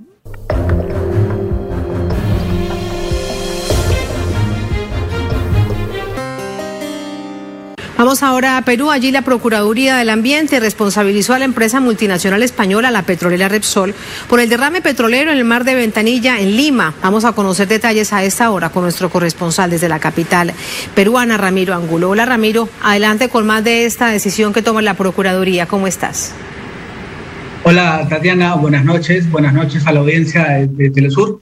En efecto, hoy día se publicó en diversos medios de comunicación que la Procuraduría Pública del Ministerio del Ambiente ha determinado que eh, el petróleo que se derramó en las costas del Perú se produjo debido a la falta de mantenimiento de las tuberías de la empresa española Repsol, por lo cual se interpondrá una demanda a la transnacional española. Sin embargo, aún el monto eh, por el cual se interpondrá esta demanda está por determinarse por un grupo de economistas. Hay que recordar que según la posición de la empresa española, eh, fue el buque que contenía este petróleo que al chocarse con las tuberías se produjo eh, el derrame. Eh, sin embargo, esto luego de los peritajes que se hagan, que se realizarán en 30 días, podrá dilucidarse y tendrán que definirse cuál es la posición que prevalecerá. Hasta la fecha, Repsol ha pagado un monto de 1.360.000 soles que más o menos corresponden a alrededor de 400 mil dólares. Sin embargo, eh, la multa máxima, según han informado las autoridades, ascenderían a unos 304 millones, que son alrededor de 80 eh, millones de dólares. Hasta la fecha, eh, según los acuerdos a los que ha llegado el Ejecutivo con, con Repsol, se han pagado 3 mil soles por indemnización a los pescadores sin embargo, este, diversas asociaciones de comerciantes y pescadores no han estado de acuerdo con, con este monto. Y además de esto, la Defensoría del Pueblo ha instado a esta empresa española a que eh, termine con urgencia de limpiar todas las playas, ya que hasta la fecha eh, no ha habido ningún comunicado oficial de esta empresa respecto al fin de eh, la limpieza del litoral peruano. Y sobre este punto había una gran preocupación. Recordemos que al momento del derrame, el pasado 15 de enero, Ramiro, se denunciaba que el daño es tan grave que puede tardar décadas en ser atendido y en ser limpiado por completo. ¿Qué expectativa tiene entonces la gente con respecto a ello ante lo tranquilo que asume esta posición la empresa Repsol?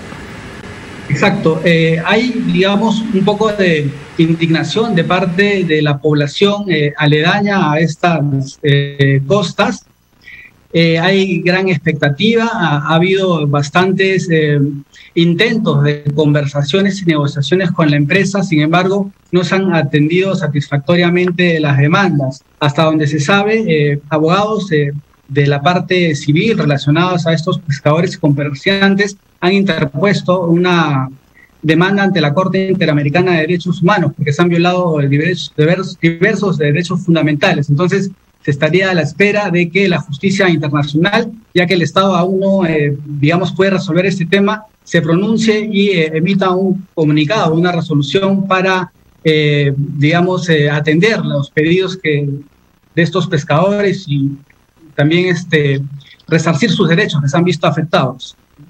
Y de cientos de familias. Gracias, Ramiro. Muy buenas noches. El tiempo está cerca.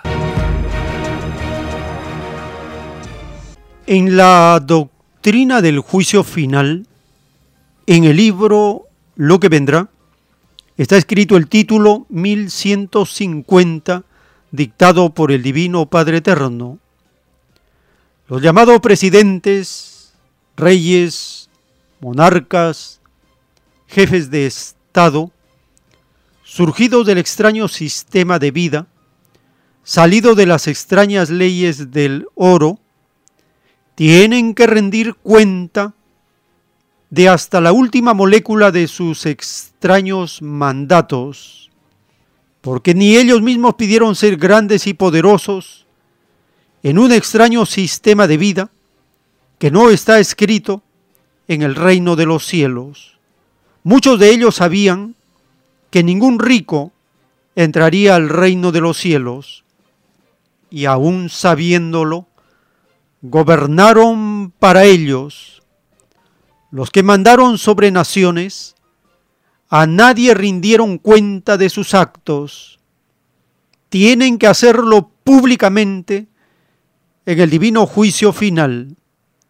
Ellos mismos lo pidieron así en el reino de los cielos. La vida y los actos de ellos se publicarán en todos los idiomas de la tierra, los que ya partieron serán resucitados del polvo. El mundo, espantado, presenciará y verá en la televisión solar todos los engaños y acuerdos ocultos que hubo en toda época de la prueba de la vida, escrito por el primogénito solar, Alfa y Omega.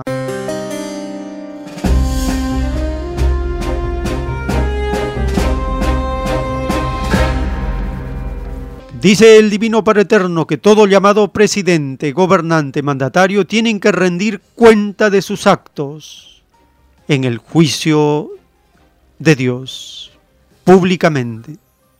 Los gobernantes neoliberales, estos demonios explotadores, no están acostumbrados a rendir cuenta de sus actos. El mandatario del rebaño de México cada tres meses está rindiendo cuenta de sus actos al rebaño mexicano.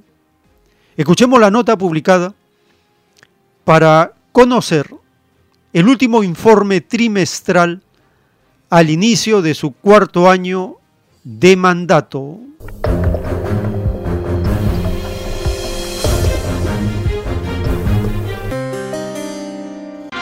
En su informe trimestral número 13, desde que tomó la banda presidencial en diciembre de 2018, Andrés Manuel López Obrador aseguró que han sido días complejos en los que se ha logrado sortear la adversidad gracias, afirmó al pueblo mexicano. Sin el apoyo del pueblo, no podríamos resistir el embate de los conservadores corruptos, ni lograr, que eso es lo más importante, el bello ideal de continuar transformando el país también admite que hay agentes externos que golpean la normalidad del país e impiden un crecimiento económico sostenible. Uno de ellos sería el conflicto actual en Ucrania.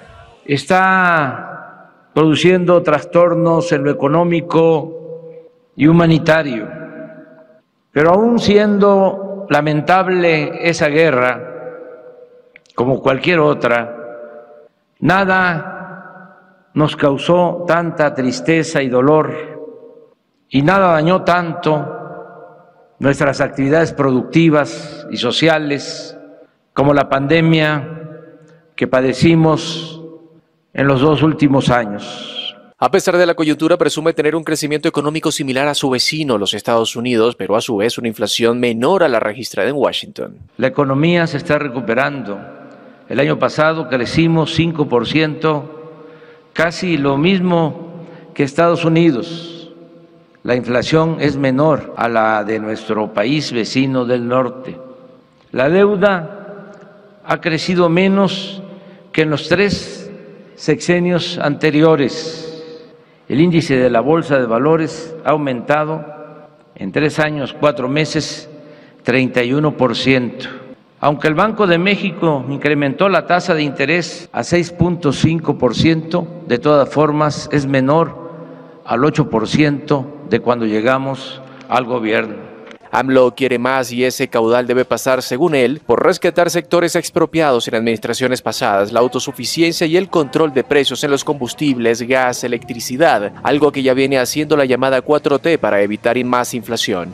Está en debate para su aprobación o rechazo nuestra propuesta de reforma a la Constitución para que la nación recupere el control de la industria eléctrica nacional. Son tiempos de definición y sin medias tintas los legisladores tendrán que decidir si se colocan como defensores de los intereses de las empresas particulares, nacionales y fundamentalmente extranjeras, o si optan en los hechos por ser auténticos representantes del pueblo y de la nación. Sentenció que de no pasar la reforma eléctrica inmediatamente buscará modificar la ley minera y blindar el litio ante los privados.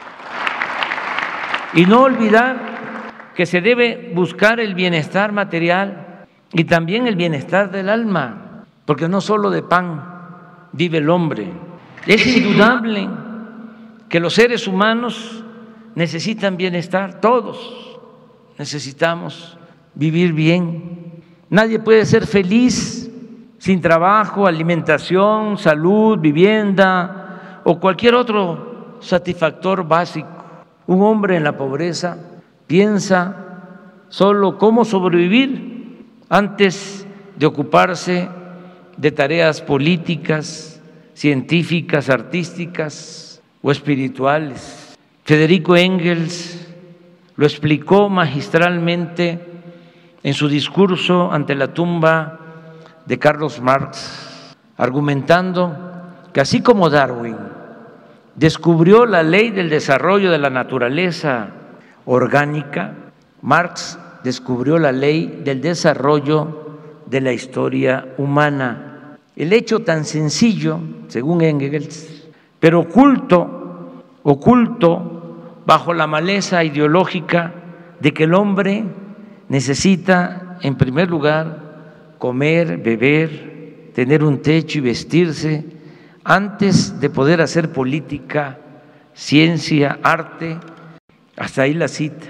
Pero el sentido de la vida, sostengo, no debe reducirse únicamente a la obtención de lo material, a lo que poseemos o acumulamos. Una persona sin apego a un código de principios, sin apego a un ideal, a una doctrina, difícilmente consigue la felicidad. En algunos casos, triunfar a toda costa y en forma inescrupulosa conduce a una vida vacía, a una vida infeliz. De ahí que deberá buscarse siempre el equilibrio entre lo material y lo espiritual. Procurar que a nadie le falte lo indispensable para la sobrevivencia y cultivar al mismo tiempo los mejores sentimientos y actitudes hacia nuestros semejantes. En fin, nunca dejemos de actuar con mística en nuestro quehacer público, en nuestro quehacer político, ni hagamos nunca a un lado el humanismo y la fraternidad. Muchas gracias.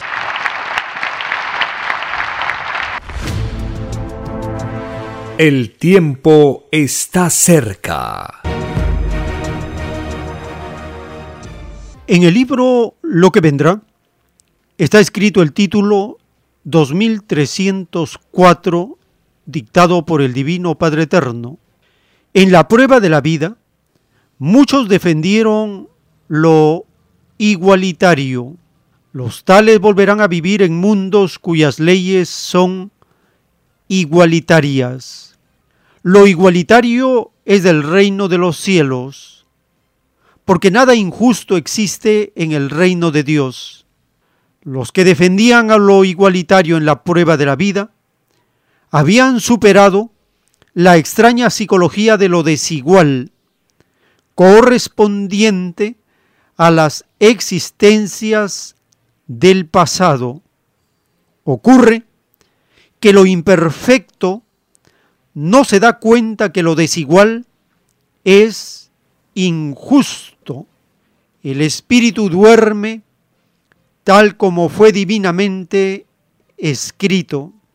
Es más fácil que entren al reino de los cielos los que no se durmieron y que cayeron en injusticias a que puedan entrar los que tuvieron la desdicha de dormirse, escrito por el primogénito solar, Alfa y Omega.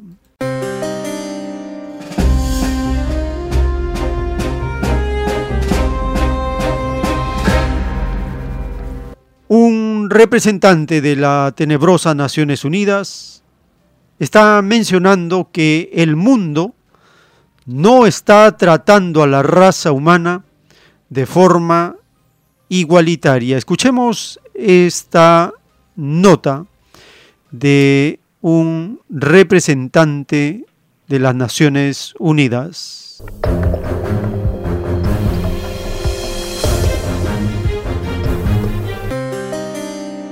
El mundo vive más problemas que la guerra en Ucrania. El director general de la Organización Mundial de la Salud alertó que se están olvidando otros problemas que afectan a millones de personas.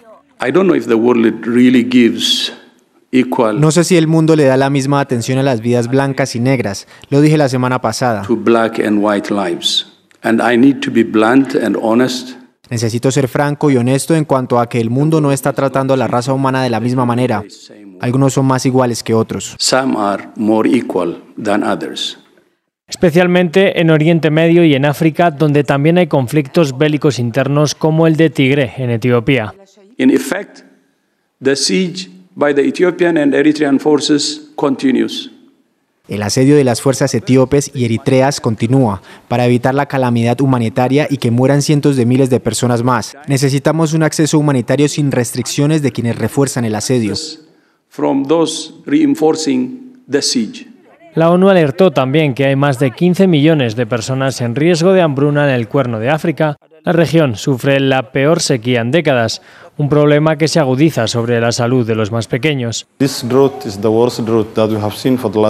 Esta sequía es la peor que hemos visto en 20 años. Afectó a toda la comunidad, especialmente a los niños, sobre todo a los menores de 5 años. Estamos recibiendo muchos niños desnutridos. La Organización Internacional para las Migraciones especificó que Etiopía tiene 7 millones de personas en riesgo y 1,4 millones de cabezas de ganado muertas. Otros tantos en Somalia, en donde no se veía una sequía de este calibre desde hace 40 años. El tiempo está cerca. Recordamos las actividades culturales de los domingos en Vegetalia Camaná 344 en el Cercado de Lima a partir de las 3 de la tarde. Puede visitar para compartir la lectura colectiva de los libros de la ciencia celeste, solicitar su material, volantes y folletos del mensaje telepático y el mundo será regido por los mismos que fueron explotados. A las 4, conferencia para este domingo 17 de abril de 2022, el tema, la doctrina del Cordero de Dios, la tercera doctrina planetaria, la doctrina revolucionaria del juicio final. El ingreso para estas actividades es completamente libre y en el distrito de Lince, en Avenida Canevaro, 469, en el restaurante vegetariano Fuente Natural. También puede acercarse de lunes a sábado a partir del mediodía para solicitar sus materiales como volantes y folletos del mensaje telepático y el mundo será regido por los mismos que fueron explotados. Así estamos llegando al término de esta hora. Les agradecemos por vuestra atención y les invitamos a acompañarnos porque tenemos más audios para compartir en la siguiente. Por la gracia del Divino Padre Eterno, vamos a continuar.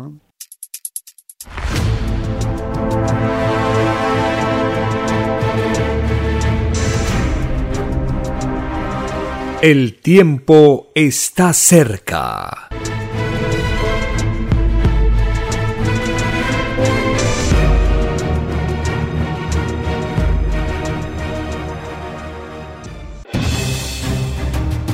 El tiempo ha llegado. Hay momentos cuando el pueblo entra en un estado de soberanía y esto ocurre cuando el creador de la vida ordena cambiarlo todo por mandato divino.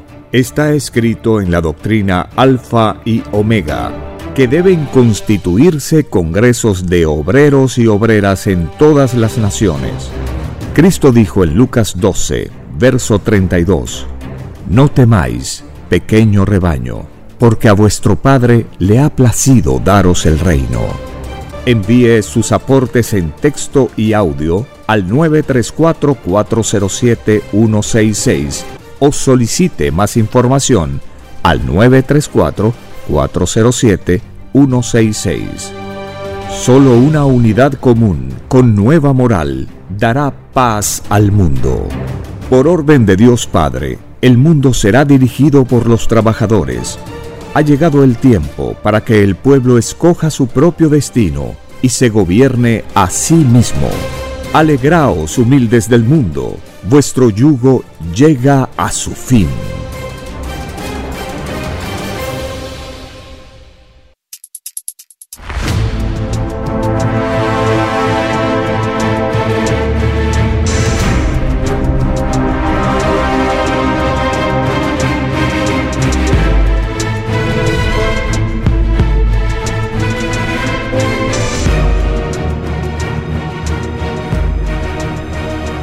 Porque los acontecimientos de la prueba de la vida no se detienen. Porque todo tiene un principio, un desarrollo y un fin. Estamos compartiendo. El tiempo está cerca. Una gran oportunidad para cambiar nuestros destinos y la vida. El cambio de costumbres provocará la caída del sistema de vida, de las leyes del oro. Los acontecimientos le salen al encuentro a las criaturas. Una nueva revelación, escrita por el primogénito solar, Alfa y Omega, se extiende por el mundo. Ciencia celeste, nueva moral, filosofía común justicia divina. El tiempo está cerca.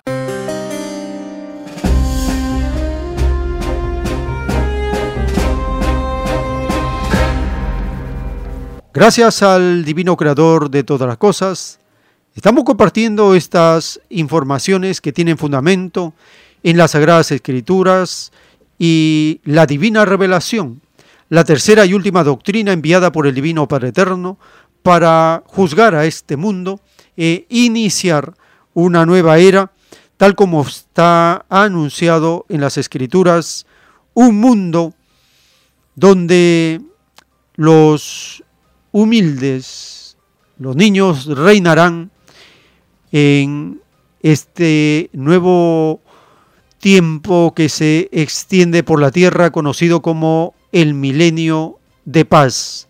Allí, cuyo divino juez, el divino Cristo, cumpliendo el mandato del Divino Padre Eterno, gobierna a este mundo transformado en mundo de la luz, un mundo que se integra al concierto de los mundos del reino de los cielos.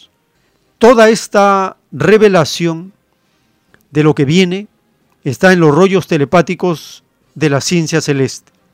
Y cuando escuchamos al autor de la doctrina del Cordero de Dios, hablarnos de cómo él en la ciudad de Lima tuvo que cumplir todos los trámites en migraciones para quedarse un tiempo en Lima, en los diálogos con los hermanos y las hermanas que asistían cuando él mostraba los rollos telepáticos, les va explicando todas estas cosas que ocurren en cuanto a su permanencia en el Perú y el juicio de Dios para los seres humanos. Escuchemos al autor de los rollos telepáticos hablarnos en su estadía en Lima, Perú.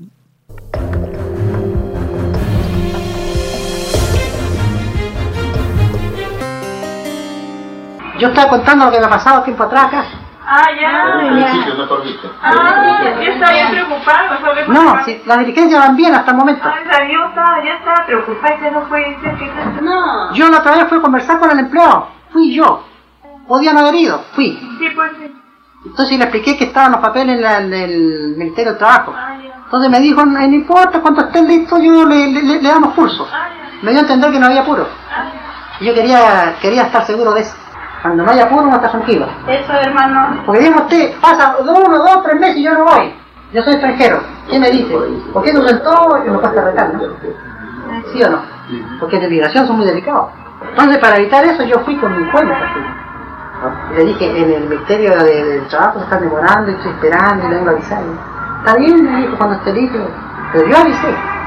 Sí, no, pues tiene que quedarse acá, entre nosotros, en este rebaño de Perú, acá en Lima, acá, que no lo vamos a salir, ¿no? Lo encerramos acá. Pero todo, sí se hace la voluntad de él. Además está marcado Perú, el padre ya lo marcó. Pues. Sí, pero eso es para ser el primero en la revelación, ¿no? Pero para merecer lo de Dios hay que ser instantáneo, para con lo de Dios. Porque el que demora algo de Dios, los segundos que demoró se quejan a Dios en sus leyes de segundo. Por eso se escribió lo de Dios por sobre todas las cosas, por sobre todo segundo. Pero no, Entonces pero dice el no padre- hablan de Dios, ay, no tengo tiempo.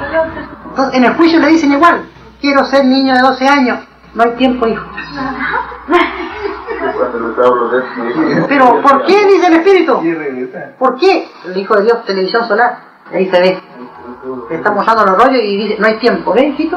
Sensación por sensación. Ingratitud por ingratitud, lo siento. Será para otra existencia, ¿no? por las lágrimas. Porque dice el Padre, a los que se le niega la reencarnación, le llega la vejez y parte. Cuidado, que se puede comprar. Qué triste, ¿eh? Y por los ojos verán que otros conocidos, familiares, son los ahí. Y él no puede porque llegó. Es drama tremendo. El tiempo está cerca. En la doctrina del juicio de Dios para este mundo, en la divina revelación, el Divino Padre Eterno nos explica del mayor sacrificio del Hijo de Dios en la tierra. Dice el Divino Padre Eterno, mi Hijo primogénito es para vosotros el primer revolucionario que trató de dejar en este mundo una doctrina salida del reino de los cielos, una doctrina divina, y cumplió la misma ley de los que crearon doctrinas humanas. Mayor sacrificio no existirá en este mundo, porque mi hijo primogénito tenía poderes solares. Vuestra naturaleza le era subordinada. No mandó a los vientos calmarse, no resucitó la carne ya muerta, mas no quiso emplear sus divinos poderes en contra de vosotros. Prefirió la divina voluntad del Padre. Si los revolucionarios humanos rinden su vida por sus ideales, ¿cómo no lo va a rendir la Trinidad Hijo? De verdad os digo que las infinitas trinidades que van a los infinitos mundos son las primeras en cumplir las leyes de sacrificios en esos mundos, porque las trinidades son la máxima expresión después del Padre, escrito por el primogénito solar, Alfa y Omega.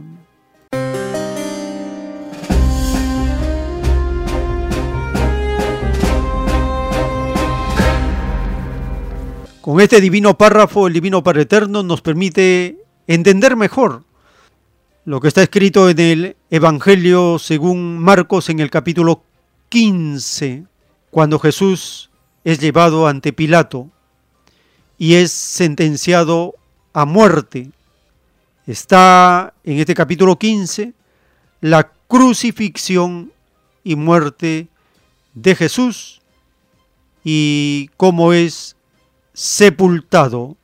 Escuchemos el capítulo 15 del Evangelio según Marcos.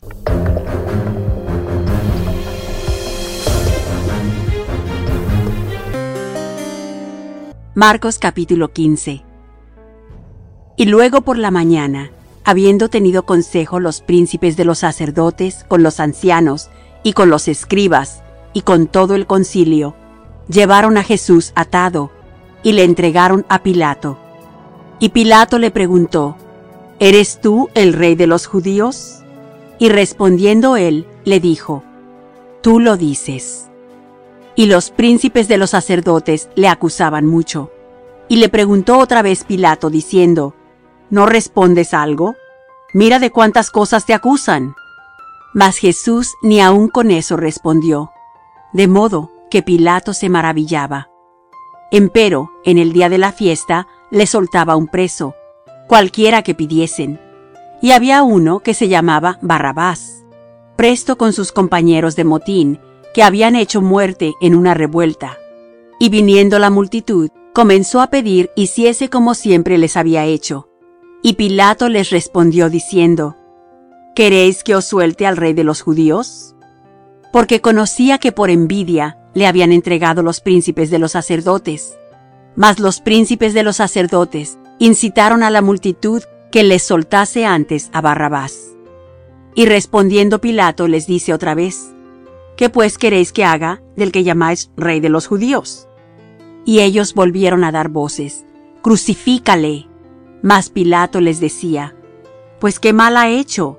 Y ellos daban más voces, crucifícale. Y Pilato, queriendo satisfacer al pueblo, le soltó a Barrabás y entregó a Jesús, después de azotarle, para que fuese crucificado. Entonces los soldados le llevaron dentro de la sala, es a saber, al pretorio, y convocan toda la cohorte, y le visten de púrpura, y poniéndole una corona tejida de espinas, comenzaron luego a saludarle, Salve, rey de los judíos, y le herían en la cabeza con una caña, y escupían en él, y le adoraban hincadas las rodillas. Y cuando le hubieron escarnecido, le desnudaron la púrpura, y le vistieron sus propios vestidos, y le sacaron para crucificarle. Y cargaron a uno que pasaba, Simón Cireneo, padre de Alejandro y de Rufo, que venía del campo, para que llevase su cruz. Y le llevan al lugar del Gólgotha, que declarado quiere decir, lugar de la calavera y le dieron a beber vino mezclado con mirra, mas él no lo tomó. Y cuando le hubieron crucificado, repartieron sus vestidos, echando suerte sobre ellos, qué llevaría cada uno. Y era la hora de las tres cuando le crucificaron.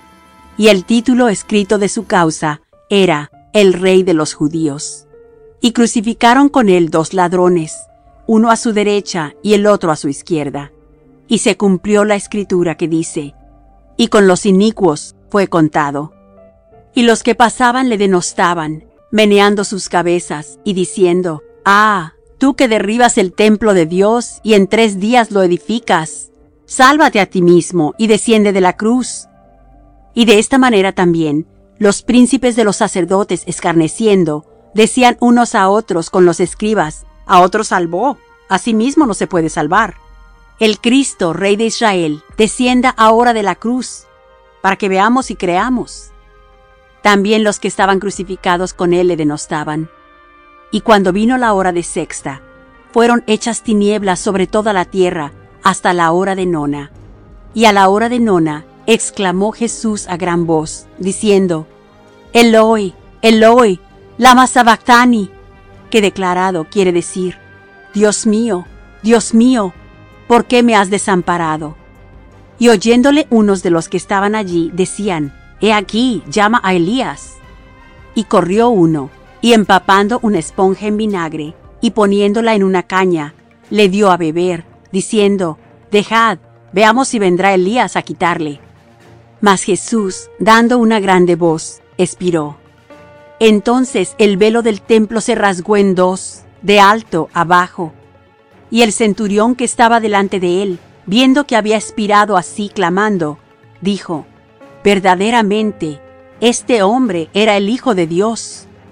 Y también estaban algunas mujeres mirando de lejos, entre las cuales estaba María Magdalena y María la madre de Jacobo, el menor, y de José y Salomé, las cuales estando aún él en Galilea, le habían seguido y le servían, y otras muchas que juntamente con él habían subido a Jerusalén.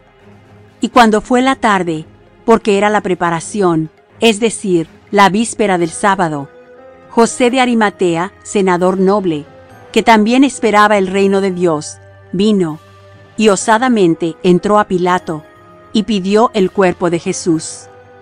Y Pilato se maravilló que ya fuese muerto, y haciendo venir al centurión, preguntóle si era ya muerto. Y enterado del centurión, dio el cuerpo a José, el cual compró una sábana, y quitándole, le envolvió en la sábana, y le puso en un sepulcro que estaba cavado en una peña, y revolvió una piedra a la puerta del sepulcro. Y María Magdalena y María Madre de José miraban dónde era puesto.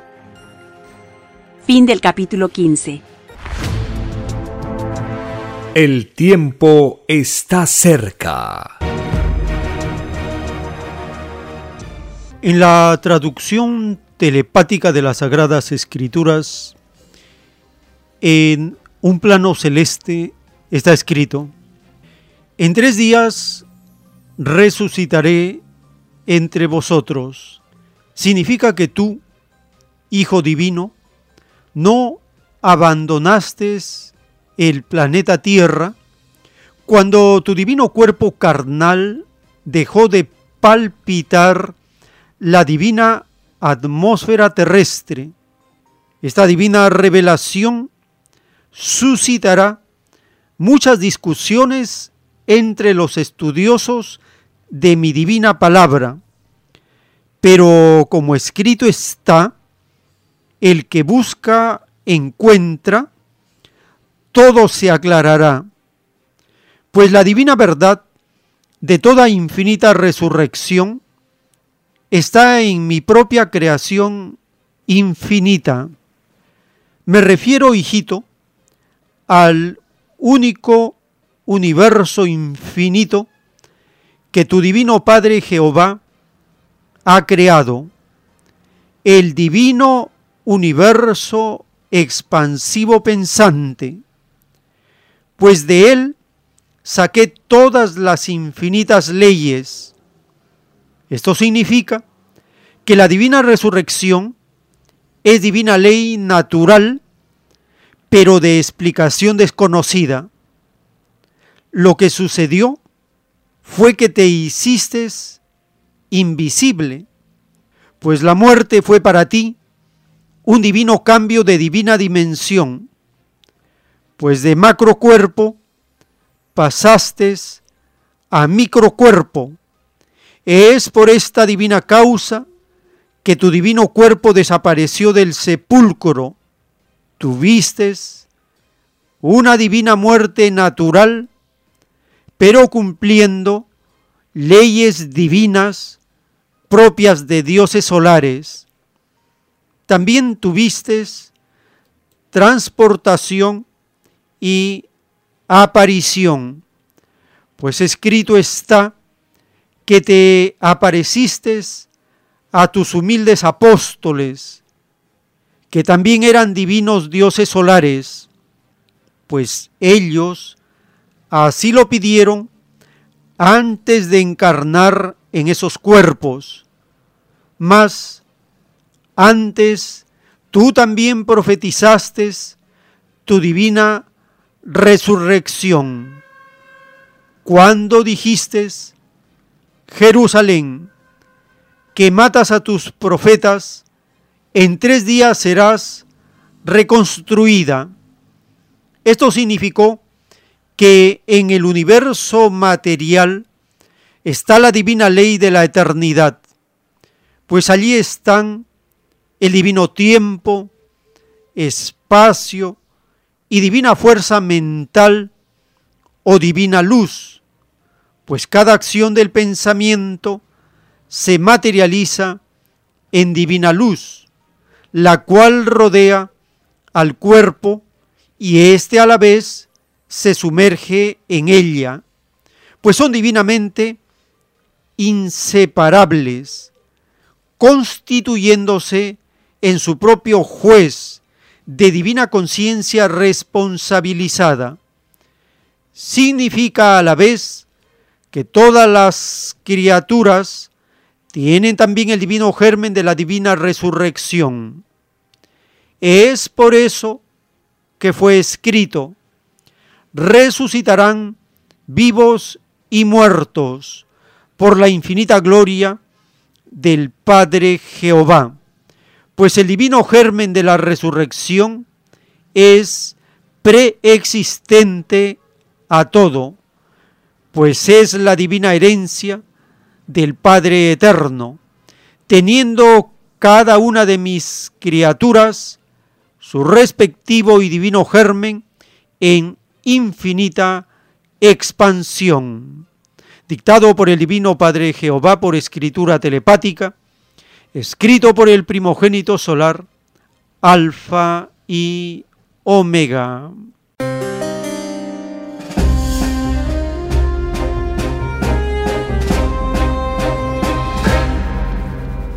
La divina revelación nos explica de la resurrección, la aparición de Cristo en el pasado. Y esto está en el capítulo 16, último capítulo del Evangelio según Marcos.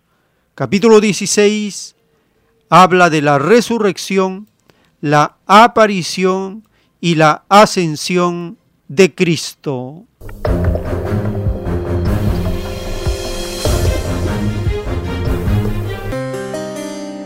Marcos capítulo 16 Y como pasó el sábado, María Magdalena y María madre de Jacobo y Salomé compraron drogas aromáticas para venir a ungirle.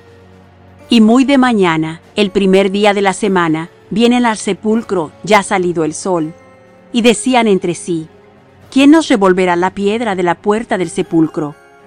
Y como miraron, ven la piedra revuelta, que era muy grande y entradas en el sepulcro, vieron un mancebo sentado al lado derecho, cubierto de una larga ropa blanca, y se espantaron.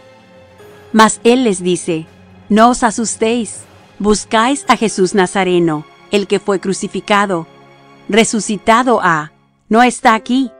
He aquí el lugar en donde le pusieron. Mas id, decid a sus discípulos y a Pedro, que Él va antes que vosotros a Galilea. Allí le veréis, como os dijo. Y ellas se fueron huyendo del sepulcro, porque las había tomado temblor y espanto, ni decían nada a nadie, porque tenían miedo. Mas como Jesús resucitó por la mañana, el primer día de la semana, apareció primeramente a María Magdalena, de la cual había echado siete demonios. Yendo ella lo hizo saber a los que habían estado con él, que estaban tristes y llorando. Y ellos, como oyeron que vivía y que había sido visto de ella, no lo creyeron. Mas después apareció en otra forma a dos de ellos, que iban caminando yendo al campo. Y ellos fueron y lo hicieron saber a los otros, y ni aun a ellos creyeron. Finalmente se apareció a los once mismos, estando sentados a la mesa, y censuróles su incredulidad y dureza de corazón, que no hubiesen creído a los que le habían visto resucitado, y les dijo, Id por todo el mundo, predicad el Evangelio a toda criatura. El que creyere y fuere bautizado será salvo, mas el que no creyere será condenado. Y estas señales seguirán a los que creyeren. En mi nombre echarán fuera demonios, hablarán nuevas lenguas, quitarán serpientes, y si bebieren cosa mortífera, no les dañará. Sobre los enfermos pondrán sus manos y sanarán. Y el Señor, después que les habló, fue recibido arriba en el cielo, y sentóse a la diestra de Dios. Y ellos, saliendo, predicaron en todas partes, obrando con ellos el Señor, y confirmando la palabra con las señales que se seguían. Amén. Fin del capítulo 16. Fin del Evangelio según Marcos. Versión de la Biblia, Reina Valera Antigua. El tiempo está cerca. En la ciencia celeste, en los planos telepáticos del Cordero de Dios, el Divino Padre Eterno nos revela de las leyes de las jerarquías solares. Son grandiosos en sus disciplinas celestes. El hecho de dar y quitar la vida, que es atributo de sus verbos solares los hace únicos después de Dios. La responsabilidad que ellos tienen delante de Dios se mide en términos de conglomerados de planetas, soles, galaxias, universos, cosmos, etcétera, etcétera. Y sucede que desde los mismos mundos en que ellos gobiernan, ellos se comunican telepáticamente con el Divino Padre Jehová. En la telepatía solar no cuenta la distancia. Así ocurrirá una vez más con el Hijo de Dios cuando inicie su reinado solar. Divino Padre Jehová, ¿por qué una vez más? Porque cuando mi hijo primogénito pidió reencarnación de redentor, él era telepático con su padre. Es por esto que él decía, voy al Padre se refería a la telepatía que viajaba al infinito y también decía, mi Padre está en mí, porque la telepatía solar se alarga y se acorta.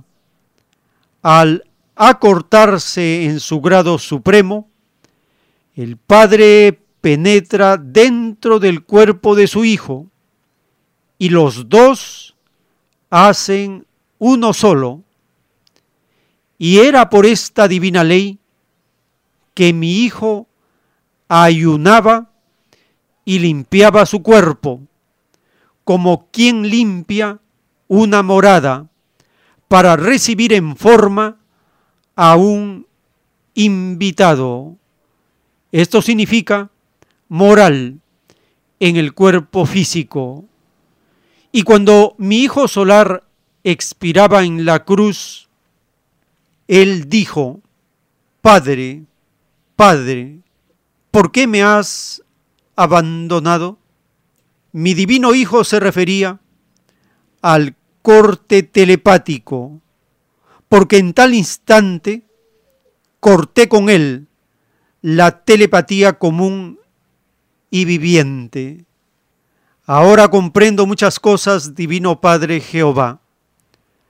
Así lo veo, Hijo. Cuando el Divino Padre se dirige a alguien, ese alguien comprende cosas que ni el más sabio de su planeta llegaría a comprender en toda su vida. En un instante, el Creador da enseñanzas que ni en muchas existencias se logran.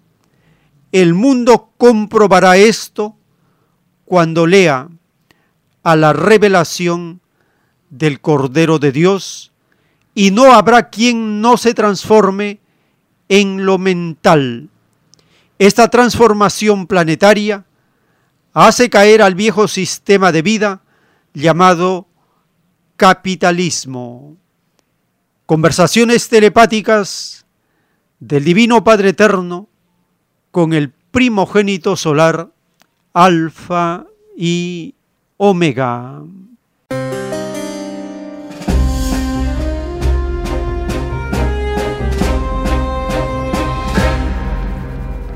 Ahora con la divina revelación comprendemos mejor el ayuno practicado por Cristo. Y en el libro Lo que vendrá, en el título 2474, dictado por el Divino Padre Eterno, está escrito, todo ayuno hecho en la prueba de la vida poseyó su jerarquía de ayuno. Si nada se comía, ni nada se bebía durante el ayuno, tal ayuno constituyó el de más elevada jerarquía, y los que lo cultivaron reciben el más alto puntaje de luz correspondiente a las jerarquías de los ayunos. Le siguen en importancia de jerarquía los ayunos en que solo se bebió agua y en los que se bebió jugo de fruta. En cuarto lugar y en orden descendiente en jerarquía están los ayunos en que se comía a la fruta. Mientras mayor fue la limpieza de cuerpo, mayor es también el premio. Sin esfuerzos, y sin sacrificios, nadie recibe premios de parte del Hijo de Dios. Es por esto es que fue escrito, te ganarás el pan con el sudor de tu frente, lo que equivale a decir, te ganarás tus perfeccionamientos con esfuerzos y con méritos salidos de ti mismo. Y en el título 3463, dictado por el Divino Padre Eterno, dice, el ayuno practicado por el Hijo de Dios debió de haber sido imitado por toda la humanidad, porque Él había enseñado que Él era el camino. El extraño mundo cristiano nunca dio importancia a lo que Cristo hizo en su reencarnación de Mesías, porque este extraño mundo de fe imperfecta se dejó influenciar por el conocimiento imperfecto salido de microscópicas individualidades humanas. Es por esto es que fue escrito ciegos, guías de ciegos escrito por el primogénito solar, Alfa y Omega.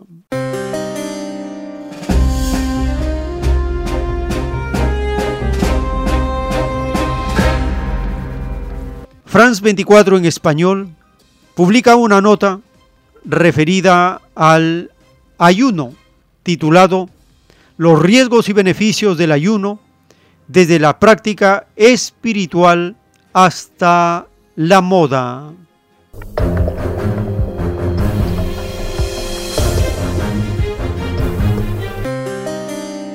Salud en directo América de France 24. Ya está conmigo en el estudio eh, Mar Romero Sala. Mar, el ayuno es una práctica común en esta época del año en muchas culturas. Exacto, Raúl, muy buenos días. Pues, eh, pero básicamente eh, todos tienen en común que hay esta dejar de ingerir comida como una práctica espiritual. Veamos qué sucede en nuestro cuerpo cuando, eso, cuando hacemos eso, ¿no? cuando dejamos de comer o estamos en periodos de ayuno. En general, eso significa que el cuerpo deja de absorber energía de manera constante a través de la comida y de sus nutrientes y que por lo tanto tiene que sacar energía de otros lugares. Ahora veremos cómo. Eso significa que cambia el proceso metabólico, que es como pues, se produce la energía en nuestras células implica una cierta reducción del ritmo, al menos en lo físico. Sin embargo, en los casos de ayuno agudo, como el ramadán, por ejemplo, dejar de comer, sobre todo al principio, puede provocar una cierta mayor descarga de adrenalina, un estado de mayor atención mental, también de más energía, y es precisamente la combinación de estos dos factores que puede hacer que haya influido tanto en, eh, en el ayuno como una práctica espiritual, de meditación, de reflexión, ¿no? también de más atención, como decíamos, mental, además pues de lo que implica en términos de disciplina del cuerpo. Claro, Mar, pero los impactos entonces que tiene el ayuno en nuestra salud. Pues depende mucho del tipo de ayuno, ¿no? Sobre esto, por ejemplo, yo quería hablar del ayuno intermitente, que es una especie de, como de, moda, podríamos decir, que se ha hablado de muchísimos beneficios que tiene. Ha habido un boom de estudios, también de cobertura mediática. Pero entonces vamos a repasar bien cuáles son esos posibles beneficios. Haciendo una búsqueda rápida, incluso en Google, en estos medios de salud y de nutrición, vimos que se habla de que regula la insulina, que rebaja el colesterol, que incluso puede llegar a prevenir enfermedades neurológicas como el Alzheimer también que puede ayudar a tener una vida más larga e incluso se habla de prevención del cáncer. Vamos a ver qué hay detrás de todo esto. ¿no? Por un lado, es normal que ingerir menos comida haya que haga que tengamos menos azúcar en la sangre, también menos grasa, que es la insulina, el colesterol, ¿no?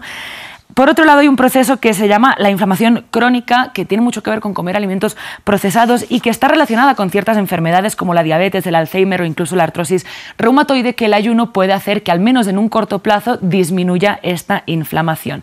Y por último, también la autofagia, un proceso descubierto solo en 2016, en el que las células lo que hacen es como digerir ellas mismas sus propios residuos o basuras celulares. Este mecanismo se activa con el ayuno y pues se cree que puede estar relacionado por ejemplo, que esa basura celular puede estar relacionada con el Alzheimer o con otras enfermedades neurológicas. Se sabe que tiene que ver con el proceso del envejecimiento y también se cree que la autofagia puede ayudar a impedir que ciertas células sanas se conviertan en cancerosas. Sin embargo, eso no significa que sea una certeza a día de hoy. Se sabe que hay una relación entre todos estos factores, mm. pero no se sabe bien cómo opera. Bueno, ya hablamos de los posibles beneficios, pero ahora hablemos de los riesgos. Exacto, ¿no? Pues para empezar hay unos sectores de la población para quien el ayuno está claramente contraindicado. Estamos hablando, por ejemplo, de personas embarazadas, eh, que estén en, procesos de lactancia, enfermedades hepáticas, personas con diabetes, puede ser que tengan que consultarlo con un doctor, sobre todo en casos de diabetes 1, y, y por supuesto personas con trastornos de conducta alimentaria. Precisamente de eso nos alertaba la doctora Paola Sabogal, nutricionista a quien entrevistamos puede tener una incidencia importante en el desarrollo de conductas de riesgo tipo atracón, compulsión alimentaria o patrones muy parecidos a la bulimia nerviosa, ¿no? Como estos ciclos de restricción y compulsión alimentaria que terminan en atracones. Y esto se ha encontrado en adolescentes en estudios de cinco años, como te digo. Entonces, hay algo importante ahí que tenemos que tener en cuenta y es que en personas que tienen algún riesgo de desarrollo de trastornos de la conducta alimentaria, que hoy en día pues es una masa grande de personas por la normalización de, las conductas de riesgo, eh, sí vamos a encontrar que tiene un efecto importante en el desarrollo de, ciclos de atracón y, purga y de restricción como tal.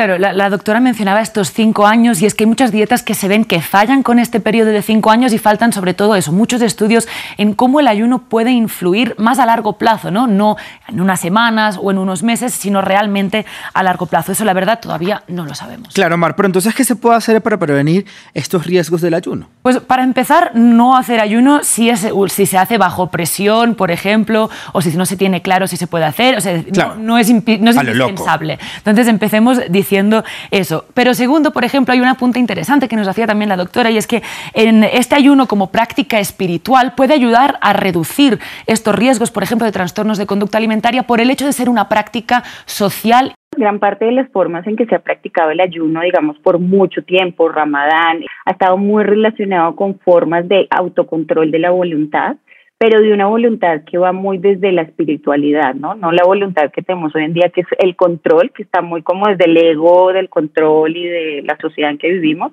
sino una voluntad que realmente desde este domesticar el ser desde la espiritualidad, ¿no? En general, que, que además están en esta comunidad, que están poniéndose desde otros lugares, que el comer cuando se hace el acto de comer es un acto compartido.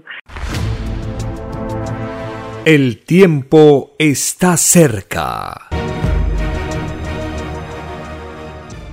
En el libro Lo que vendrá, en los títulos de los rollos telepáticos del Cordero de Dios, dictados por el Divino Padre Eterno, en el título 3462 está escrito, en la prueba de la vida, cada cual dio la propia importancia a su limpieza de cuerpo.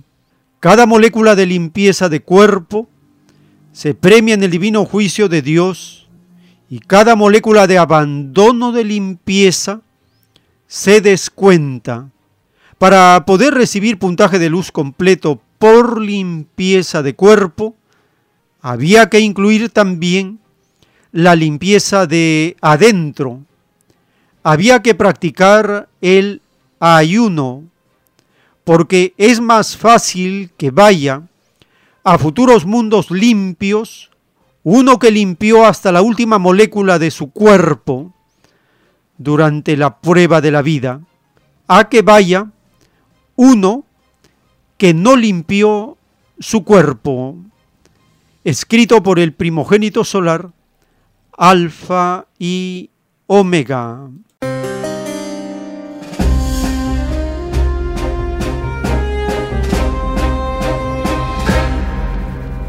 Se pidió al Divino Padre Eterno lo natural para la limpieza del cuerpo, porque lo natural es de los mundos puros, de los mundos de la luz, y así podemos ir restaurando la salud. Es por eso que todo lo que tenga que ver con la naturaleza es de la luz. En el caso de la medicina natural, es una opción que va en relación con este mandato de las Sagradas Escrituras.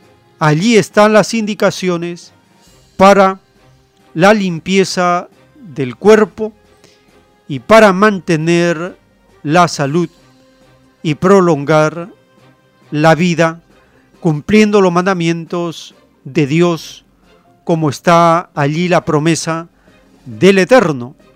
Compartimos una nota publicada en el sistema informativo de la televisión de Cuba. Allí se informa que la medicina natural es una gran opción por la tradición cultural y sanitaria de la isla.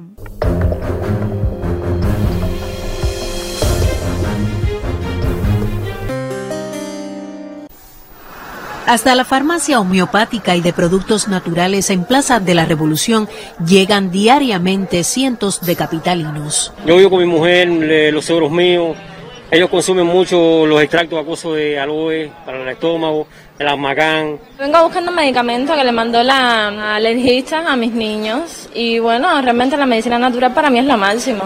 Bueno, yo ahora mismo ando eh, detrás de productos asociados a la gastritis, los problemas estomacales. Una medicina que ayuda el nuevo ciclo de abasto de medicamentos naturales provenientes de la industria se recibe hoy.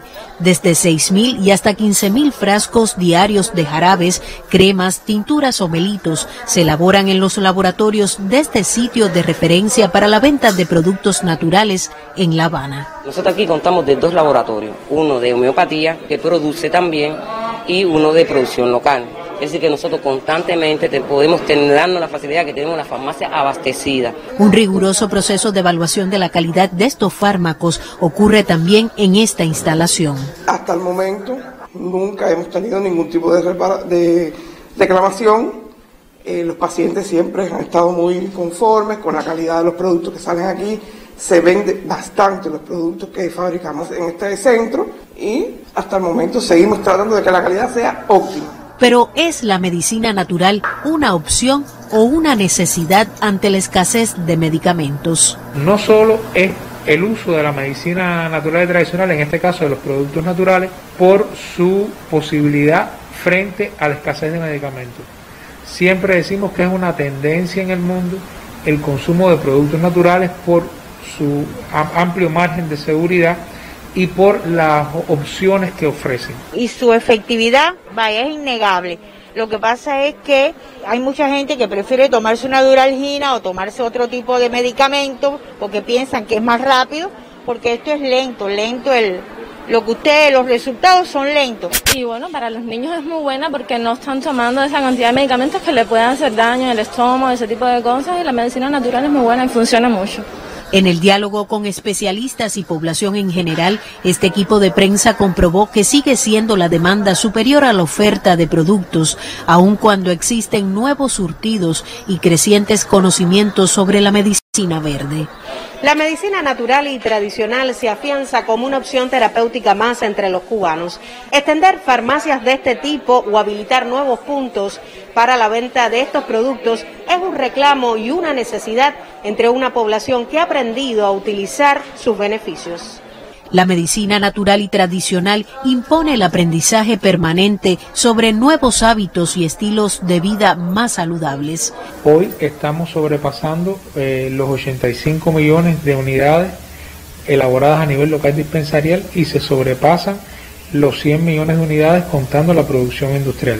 Y se ha venido cumpliendo de manera sostenida en todo este tiempo los compromisos de forma general. Esto sin duda está marcado hoy también por afectaciones no de la entrega de, plantas medicinales por la agricultura, pero sí por, mm, digamos, las materias primas farmacéuticas que son de importación. Muy tensa la situación de los envases, aunque trabajamos tanto en la producción nacional con algo de importación y sobre todo priorizando la recuperación de frascos para poder garantizar la disponibilidad de los renglones en farmacia. El Sistema Nacional de Salud sabe que en este tema existen grandes potencialidades. La orientación sobre qué buscar, cómo y dónde puede ser muchas veces la clave para acercar el alivio. Gisela García Rivero, Sistema Informativo de la Televisión. El tiempo está cerca. En el libro Lo que vendrá están los títulos de los planos celestes de la ciencia del Cordero de Dios. El título 2502. Dice el Divino Padre Eterno, los que en la prueba de la vida escogieron la alimentación en base de cadáveres, tendrán que vivir en los mundos de los cadáveres porque ellos mismos pidieron a Dios ser juzgados por sobre todas las cosas. Toda acción hecha en un microscópico presente recae en los con proyecciones planetarias a futuro. Los que eligieron por alimentación lo natural, lo vegetariano, se van a mundos con leyes naturales y tienen posibilidades de ir a planetas paraísos porque la alimentación en los paraísos del universo es a base de ley natural. En los paraísos no se come cadáveres. Escrito por el primogénito solar, Alfa y Omega.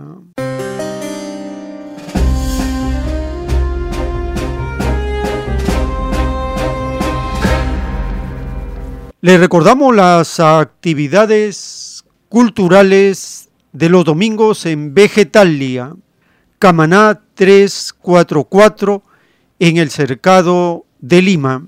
A partir de las 3 de la tarde, conversatorio, lectura, biblioteca con los libros de la ciencia celeste y puede a la vez coordinar y solicitar una buena cantidad de volantes, folletos del mensaje telepático y el mundo será regido para compartirlo gratuitamente con los interesados en conocer las cosas del Divino Padre.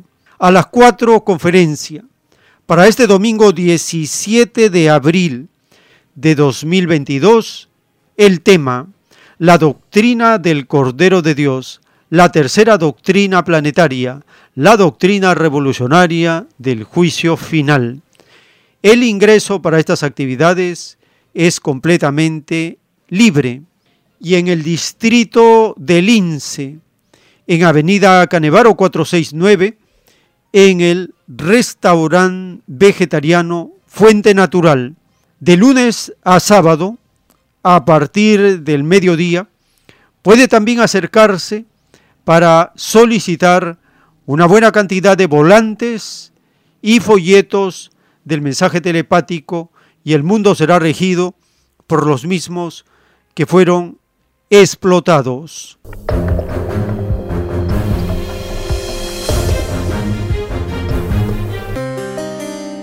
Les recordamos que pueden visitar la página web alfa y omega.com. En el menú planos, allí encontrarán los rollos para ser leídos en el mismo celular o cualquier dispositivo digital. Con un solo clic en la carátula del rollo respectivo, se abre todo el contenido, el texto del plano celeste, y puede ir leyendo rollo por rollo directamente con una letra grande que permite una lectura rápida y va deslizándose página por página. También está en la página web 72 copias al tamaño de los rollos originales, un metro de alto por 70 centímetros de ancho. Ese es el tamaño de la cartulina duplex o el papel mantequilla o papel canso, un papel fino. En esos materiales, el primogénito solar escribió y dibujó los rollos telepáticos. En el Perú se conocen 304 rollos y todos ya están publicados en formato de libros en PDF en la página alfa y omega.com. Allí también está el aviso, la imagen de los podcasts. La plataforma de podcast permite almacenar como una gran audioteca los audios, la lectura de los primeros rollos telepáticos en español y en inglés para compartir y escuchar en cualquier momento por tiempos determinados la lectura de los rollos telepáticos. Las plataformas de podcast cada día aumentan más y más y por gracia del Divino Padre, desde hace varios años que estamos en los podcasts. Son 10 plataformas, la más conocida a nivel mundial es Spotify. Allí nos encontrarán escribiendo El tiempo está cerca o Alfa y Omega para escuchar la lectura de los rollos. Asimismo, en el canal de YouTube, Nueva Revelación Alfa y Omega, encontrará gran cantidad de materiales para compartirse a modo de mm, avisos, anuncios de la doctrina del Cordero de Dios en 12 idiomas, los más hablados de la tierra.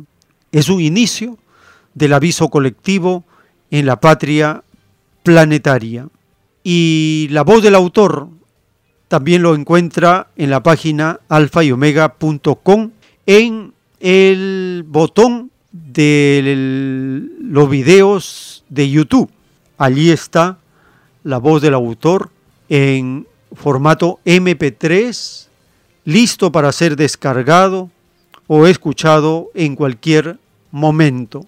Y la traducción de la doctrina en idiomas continúa progresivamente en los idiomas más hablados, porque la profecía dice que la doctrina del Cordero de Dios se traducirá a todos los idiomas de la tierra y batirá todos los récords de publicación de los que hubieron, hay y habrán. Esa profecía en pleno cumplimiento, todos nosotros lo podemos experimentar, verificar en la publicación constante de los diversos materiales, tanto en físico como en digital. En digital avanza por las naciones progresivamente. Así estamos llegando a los minutos finales de esta jornada informativa. Hemos completado en esta edición el último capítulo del Evangelio según Marcos. Hemos avanzado en los últimos meses todo el Evangelio según Juan, según Mateo, según Lucas y ahora hemos terminado según Marcos. Así, todas las familias han tenido la ocasión de escuchar mucho por primera vez la lectura de los evangelios y conocer a Cristo, el primer revolucionario, en su misión redentora y de Mesías para el mundo de la prueba de la vida. Les agradecemos por habernos acompañado y si el Divino Padre Eterno lo permite, hasta una nueva jornada informativa.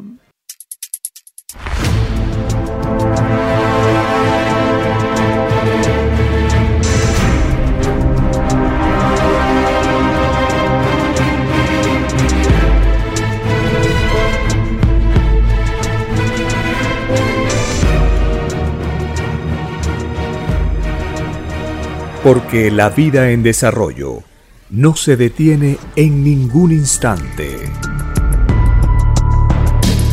Porque el poder filosófico de las masas encuentra el hilo de la ley común de la naturaleza.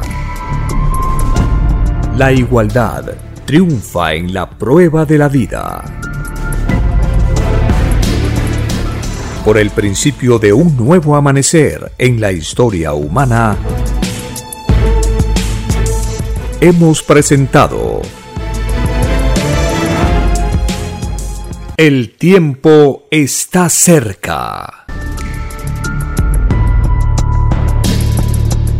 Para ver el reino de Dios, para vivir el nuevo estado de cosas del nuevo mundo.